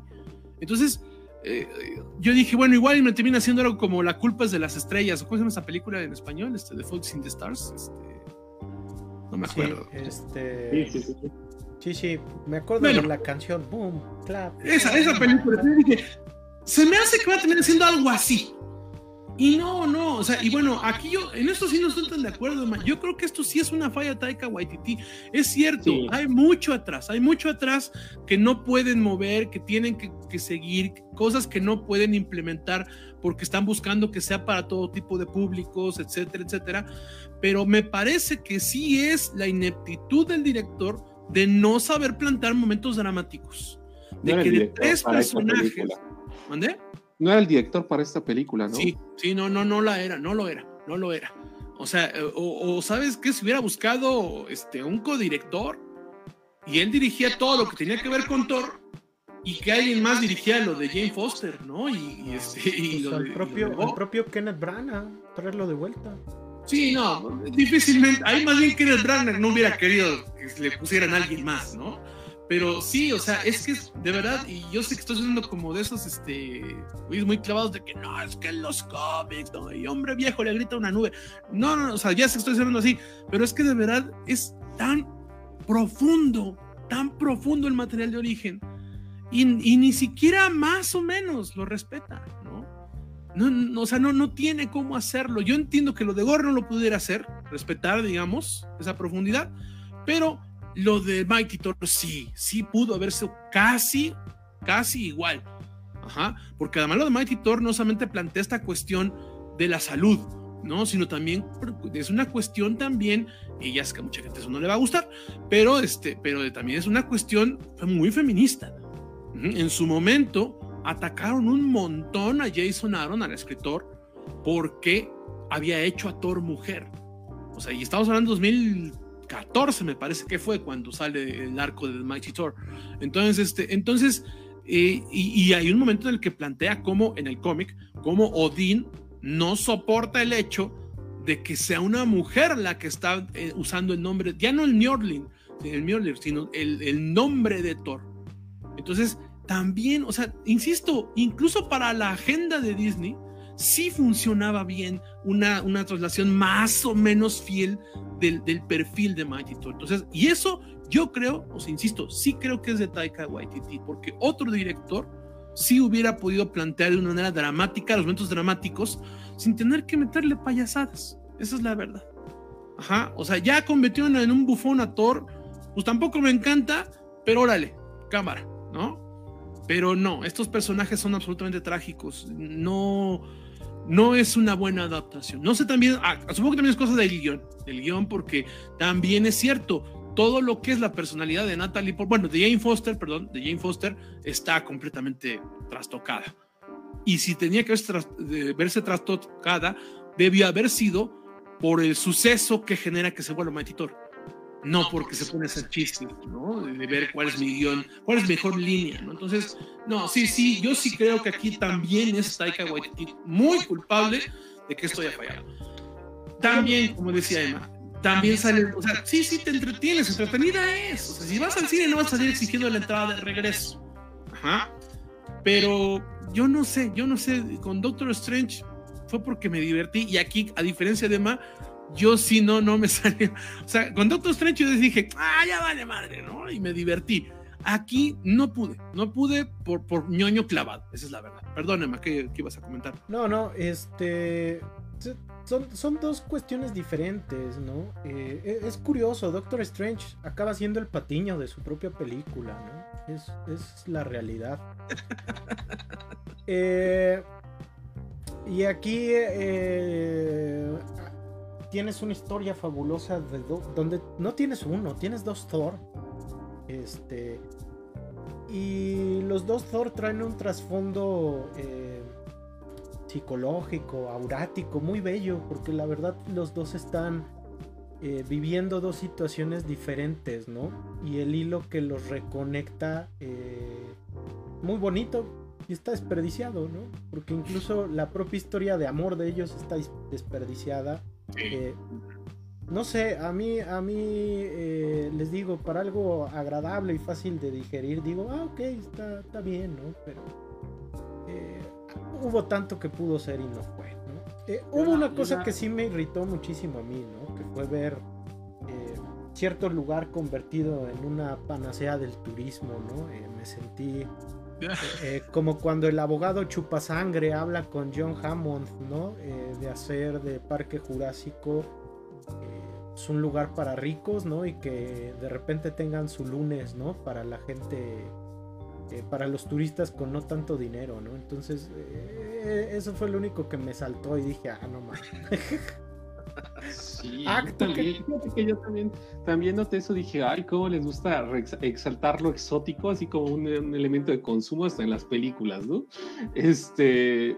La promoción a Disneylandia, ¿no? Sí, sí, sí. Yo nada más para otra cosa, para culminar mi, mi, comentario sobre Thor, que hasta los personajes secundarios están bien mal aprovechados, no sé si se dieron cuenta, o sea, hay un personaje que reviven de las primeras películas, ¿no? Que ya no hemos sabido nada de ella y es, te vuelvo a revivir, pero te vuelvo a enterrar, ¿no? ah, sí, se, pasaron de la ansa. Sí, estuvo gacho eso también. Y a mí ese personaje me gusta mucho, ese personaje. O sea, estaba, eh, otra vez, insisto, todo el mundo habla horrible de, de, de, este, de, un mundo oscuro, pero a mí esa, esa, película, yo les invito a que la vuelvan a ver. Después de haber visto lo que ha hecho Taika Waititi, les invito a volver a ver Thor The Dark World. Uh -huh. Y por ejemplo, esos personajes no es demasiado tiempo, pero están bien construidos. ¿no? Entonces, y sí, eso que dice Axis. E incluso en, en, la Thor de Kenneth Branagh, eh, todos los amigos de Thor uh -huh. sí. son muy entrañables. Por lo muy poquito que aparecen en pantalla, todos eh, acabas queriéndolos a todos. Pues aquí yo no, la Valkyria, yo igual ya estaba así de, ay no, ¿qué le hicieron, no? yo no sí. ¿no? Sí, sí, o sea, hasta los personajes secundarios, como les digo, están mal aprovechados porque están mal escritos, ¿no? Lo que, lo que decía Vlad y lo que dice Emma, yo sí le echo la culpa al director. Yo, a mí no me gustan, ¿no? Siento que está sobrevalorado. Este, sí, pero, vive, eh, vive del, del, encanto de lo que hacemos en las sombras, ¿eh? Perdona. Bueno, nada más era mi, mi humilde comentario. Yo ya para terminar, porque creo que estamos hablando más de lo que merece la película, ¿no? Este. Cuando, hecho, cuando ¿no? podríamos dedicarle ese tiempo a Resident Evil. La verdad, yo creo que la verdad, la verdad sí. O hablar del maleficio, ¿no? Yo creo Eso... que, yo creo que sí esa de maleficio, a ver si a ver si buscamos cómo hablar de ella, ¿eh? Porque sí, la neta lo vale, pero bueno. Octubre. Es, sí, podría ser, pero bueno. Fíjate, hay algo que también quiero mencionar de esta, de, de Thor todavía, de Thor, y es que, eh, pero esto ya no tiene que ver tanto con la película en sí, sino que sí hay un detalle que a mí no me interesa mucho, ajá, pero que marca mucho lo que pasó eh, para, para exhibir, o sea, que esta película sirve para exhibir estos movimientos neoconservadores de fans. Eh, se hizo un escándalo en junio por un beso lésbico de tres segundos o menos en Buzz Lightyear. Y esta película que supuestamente está construida para niños, en medio están hablando de matar niños, están hablando de orgías, sale encuerado Thor, ¿no? Entonces, y, digo, a mí francamente me vale, ¿no? Pero, pero lo cierto es que vean cómo aquí nadie, nadie ha salido a decir absolutamente nada de que no, ¿cómo voy a llevar a ver a mis niños a ver una película donde están hablando de orgías? Nadie salió a decir absolutamente nada de eso, pero sí de un beso lésbico. Entonces, me gusta el hecho de que sea tan fácil, tan fácil exhibir que todo lo que está detrás de ese tipo de críticas, como nos pasó con Buzz Lightyear, es por mero odio. Uh. Sea, a ti el problema no es que en el cine te muestren algo que tú crees que, entre comillas, no es para tus hijos o hijas. Aquí lo que te molesta son tus prejuicios. Entonces, sí quería yo hacer énfasis en eso. Y que además, ya aparte de dejar eso, ese intermedio de estos personajes que aparecen en medio, también me parecen bien mal, bien, bien desperdiciados, ¿no? O sea, yo entiendo que nada más estaban ahí para, pues para, no sé, ¿no? O sea, para, para, para, para, que se desarrollara cierta parte del argumento. Y obviamente para la escena post créditos, porque es para lo único que toda esa parte de esa visita que hacen a cierto lugar, nada más es para la escena post créditos. Pero este, pero, pero también eso, ¿no? O sea, dices esto como, como que por qué, o sea, no tiene mucho sentido eso que pasa allí. E, eso sí, ¿eh? los actores bien en su papel, ¿no? Bien, bien, bien, ¿no? Bien en su papel. Este, incluso al principio, cuando retoman esto de hablando del chiste contado dos veces, ¿no? De estos cameos en una disque obra, que sale este, ¿cómo se llama esta? Eh, Melissa McCarthy como Hela. no, este, a mí eso sí me dio mucha risa. Ah, sí, ese, ese chiste es genial porque pues ya es como la marca de cierto actor que aparece en esos cameos. Ajá, sí, sí. Entonces, insisto, no es el problema, el humor no es el problema. Eh, eh, el, que se hablen de orgías y de matar niños tampoco es el problema. El problema es la mala ejecución y en, el, segundo caso es, son nuestros propios prejuicios. Entonces, no quería dejar de mencionar eso, ¿eh? que, este, que para toda la gente que se espantó con Buzz Lightyear, esta película es, entre comillas, más inapropiada, y reitero que es entre comillas, este, que, para los niños, que, este, que Buzz Lightyear, que Lightyear Este... Sí, sí, sí, no. Eh, a mí lo que me sorprende es ese doble rasero, ¿no? Ese doble discurso. Que bien mencionas, ¿no? La gente enojándose porque, ay, es que esta es película para los progres, los walks, por su escena de tres segundos que no, tiene nada que ver con la trama, ¿no? No tiene nada que ver, yo igual dije, eso. Eh, y acá eh, te, te hablan de, parejas eh, de, de, del amor, ¿no? Del amor, que el amor no tiene eh, eh, género. Es que si digo la palabra, pues ya saben, luego la red social este, se pone conservadora y es algo que yo no entiendo. O sea, para que vean que el doble discurso está hasta en, o sea, siempre existe. sí, sí, sí. Eh, te muestran dos, dos escenas que duran más tiempo, ¿no? Y yo no vi a nadie conservador reprochándolo, ¿no? Entonces tiene que ver con esto que hablas muy bien, ¿no? de la doble moral.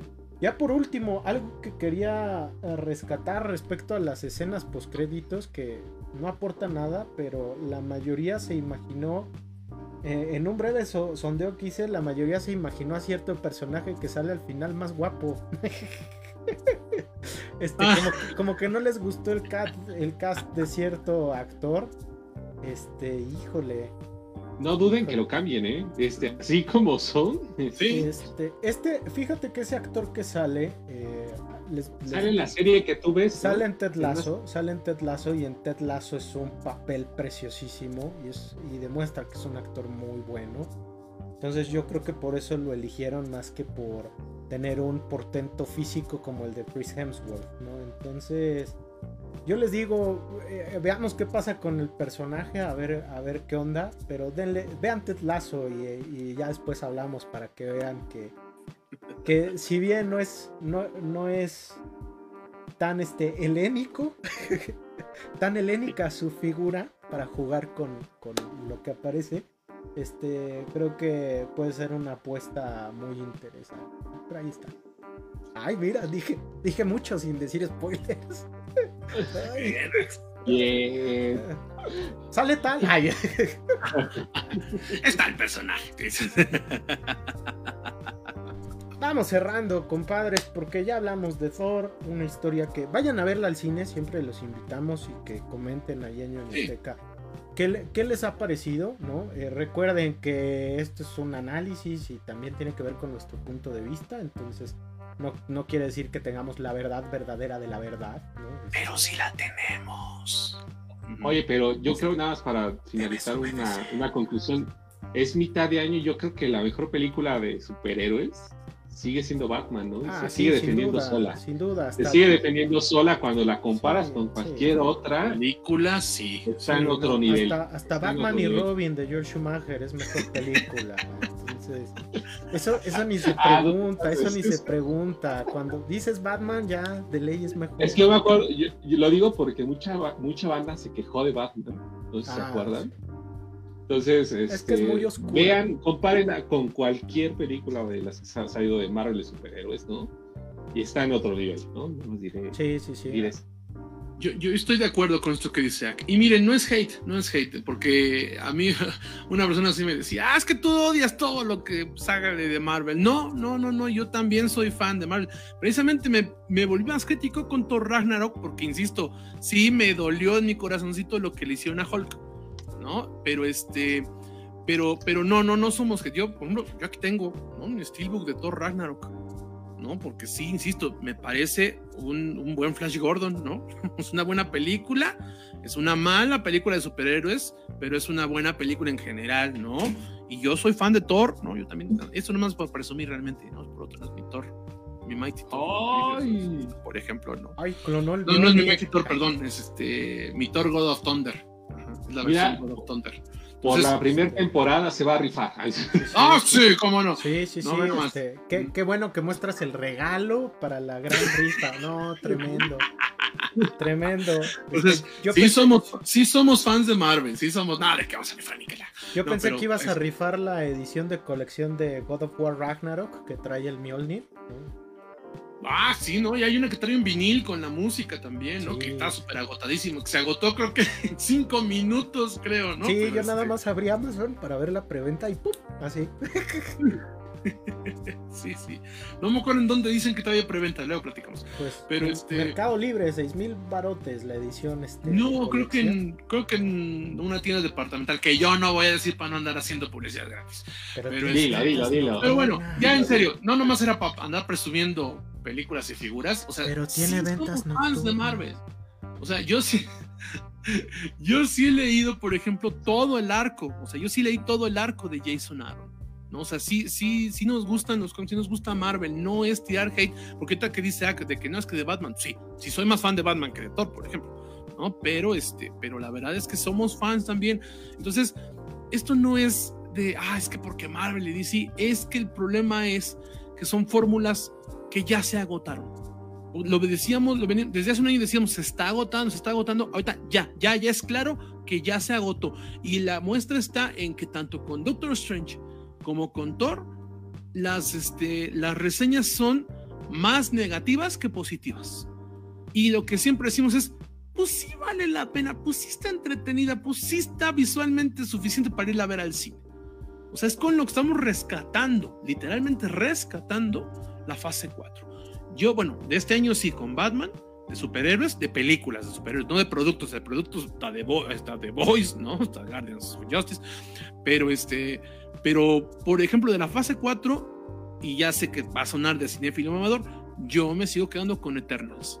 ¿no? A mí eh, sí es una película que me gustó y que quiero volver a ver antes de que acabe el año, porque creo que en un segundo visionado va a ganar, que es algo que, que pasa con Marvel y es de que, eh, sobre todo con estas últimas dos fases, que cuando la vuelves a ver pierden las películas.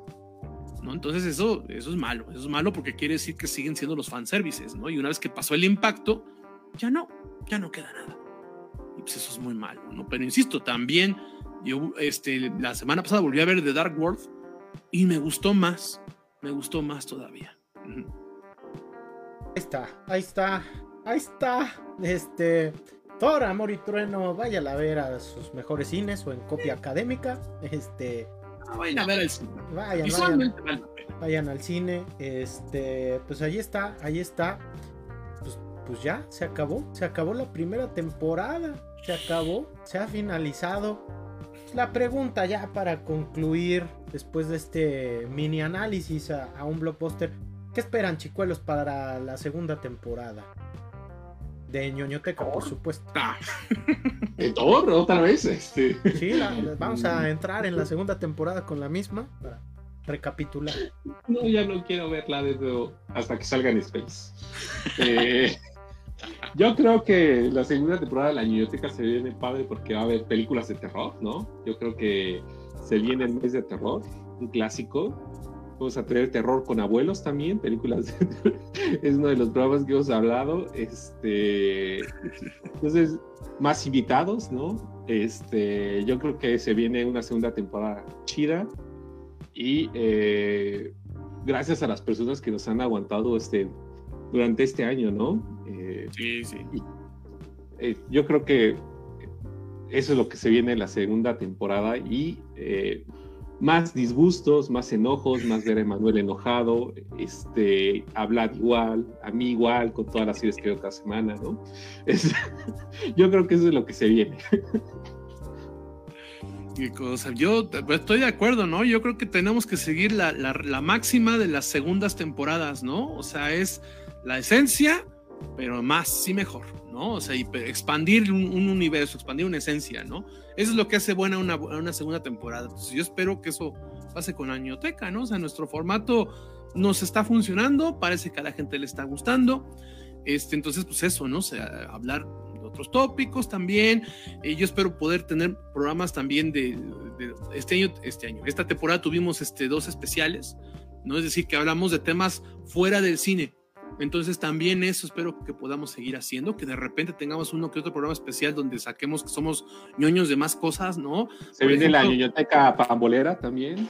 Ah, sí, seguramente en diciembre tendremos, tendremos ñoñoteca pambolera, ¿no? Un especial, ¿no? Seguramente.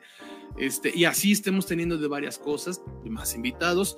Y bueno, pues gracias, gracias, muchas gracias a la gente que nos ha apoyado, ¿no? Que, que, ha crecido nuestro, nuestro programa, que vemos las estadísticas que les está gustando, que nos, que, nos siguen en Spotify también, muchas gracias.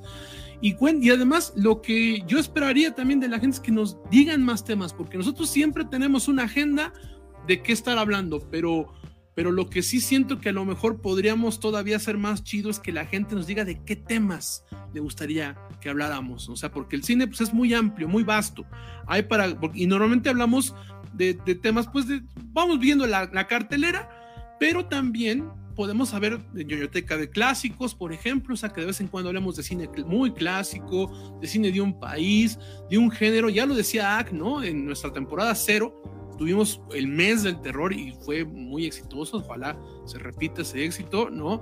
Vamos a volver a tener, yo creo que todo octubre, programas de terror.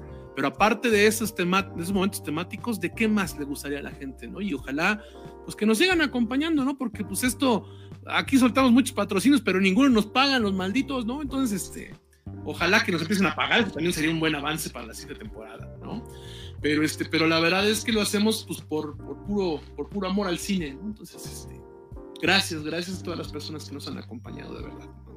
Y que nos comentan, nos comentan, oye, ¿qué andas haciendo esto? Oye, que la añoteca. Entonces, de verdad, muchas gracias. Agradecer, agradecer una vez más a todos los que han, pues nos ven cada semana. Yo sé que muchas veces la vida diaria, ¿no? Está llena de mucho trabajo, de... Eh, pues de otras cosas, ¿no? Para poder gastar su tiempo y el que ustedes lo inviertan eh, y lo gasten, ¿no? También estando con nosotros, pues la verdad sí significa mucho, la verdad, la verdad. Entonces, muchas gracias a todos por su atención, muchas gracias por eh, estarnos viendo o escuchando cada semana, porque realmente, pues, eh, nos da más bríos para seguir haciendo esto, ¿no? Y pues, más cine, más cine, más diversión, más corajes más emociones, ¿no? Eso es lo que esperamos el siguiente semestre. Em, así que pues eh, si ustedes van atrasados con algún episodio, pues están 24 en Spotify. Bueno, en realidad ya casi 30. Este, el, el, episodio 25 ya va a estar más o menos por el sábado, ¿no? Entonces para, para que se pongan al corriente si les falta alguno. Y, si no, pues bueno, para que ustedes eh, nos acompañen en, este, en esta segunda temporada, que como les digo va a traer más emociones, porque de eso se trata el cine, de poder provocar que el espectador ríe, llora, llore o, de plano este, eh, ocurran más emociones. ¿no? Entonces, se enoje en nuestro caso. Se enoje en nuestro caso, ¿no? Este, ya hasta me están saliendo más canas, mano. Este, nada más de ver puro Resident Evil, Chihuahua. Este, pues ahí está. Muchas gracias. Y pues, ¿dónde los encuentran, guapos? A mí me encuentran en Twitter como Acped con doble D. Eh, ya voy a regresar a clases, ¿no? Entonces, ya regresamos a clases. Entonces ahí voy a tuitear sobre mi primera semana como profesor otra vez. Mis alumnos están bien, pende... No, no es cierto. No es cierto, no, no, no, eso no, eso no es. No, no, no, no es cierto, no es cierto. Bueno, este, a mí me encuentran en Twitter como El Equilibrista, en Facebook como Blas Meses Corsa y de vez en cuando escribo sobre cine, opinión pública y cultura de masas en desdeabajo.mx. A mí me encuentran en Twitter y TikTok como DR Lucas Gamer, Doctor Lucas Gamer. Este. Eh, y alguien me preguntó, ¿no? Que por qué siempre el, doc- el doctor, este, es un, es, es el personaje, no es completamente yo, entonces, este, Y porque sí es y doctor. por, sí soy doctor, pero pues no, no, no, no, no es que lo ande presumiendo en todos lados, es el personaje, entonces, este, pues ahí andamos hablando de la vida cotidiana, de tecnología, un poquito de ciencia, pues obviamente entretenimiento, TikTok hacemos lo mismo, pero muchas veces las películas que vemos y, y no hablamos aquí, pues entran en el TikTok, ¿no? Entonces, este, pues se pone divertido, se pone chévere ahí. Y finalmente en Suma TV de la Universidad Autónoma del Estado de Hidalgo, pues ahí estamos en un programa llamado Kinésico. Ya salió el, el- el párroco, ya salió, entonces este, Ah, ¿de ya, ya, ya- ya tenemos eh, la deuda con AC para que salga en otra emisión. Entonces se va a poner, se va a poner interesante. Esta semana hablamos de no me acuerdo, pero hablamos de algo muy chido. Entonces, este, ahí para que nos vean en la tele. Pues esto ha sido ñoñoteca, final de temporada. Nos vemos al inicio de nuestra second season. Ay, con tremendo cliffhanger. Fue Mephisto. Ah, Va a salir Mephisto. Aquí sí va a salir Mephisto. aquí sí va a salir Mephisto. Nos vemos, cuídense mucho y vivan mucho cine. Nos vemos. Estamos en agosto. Gracias.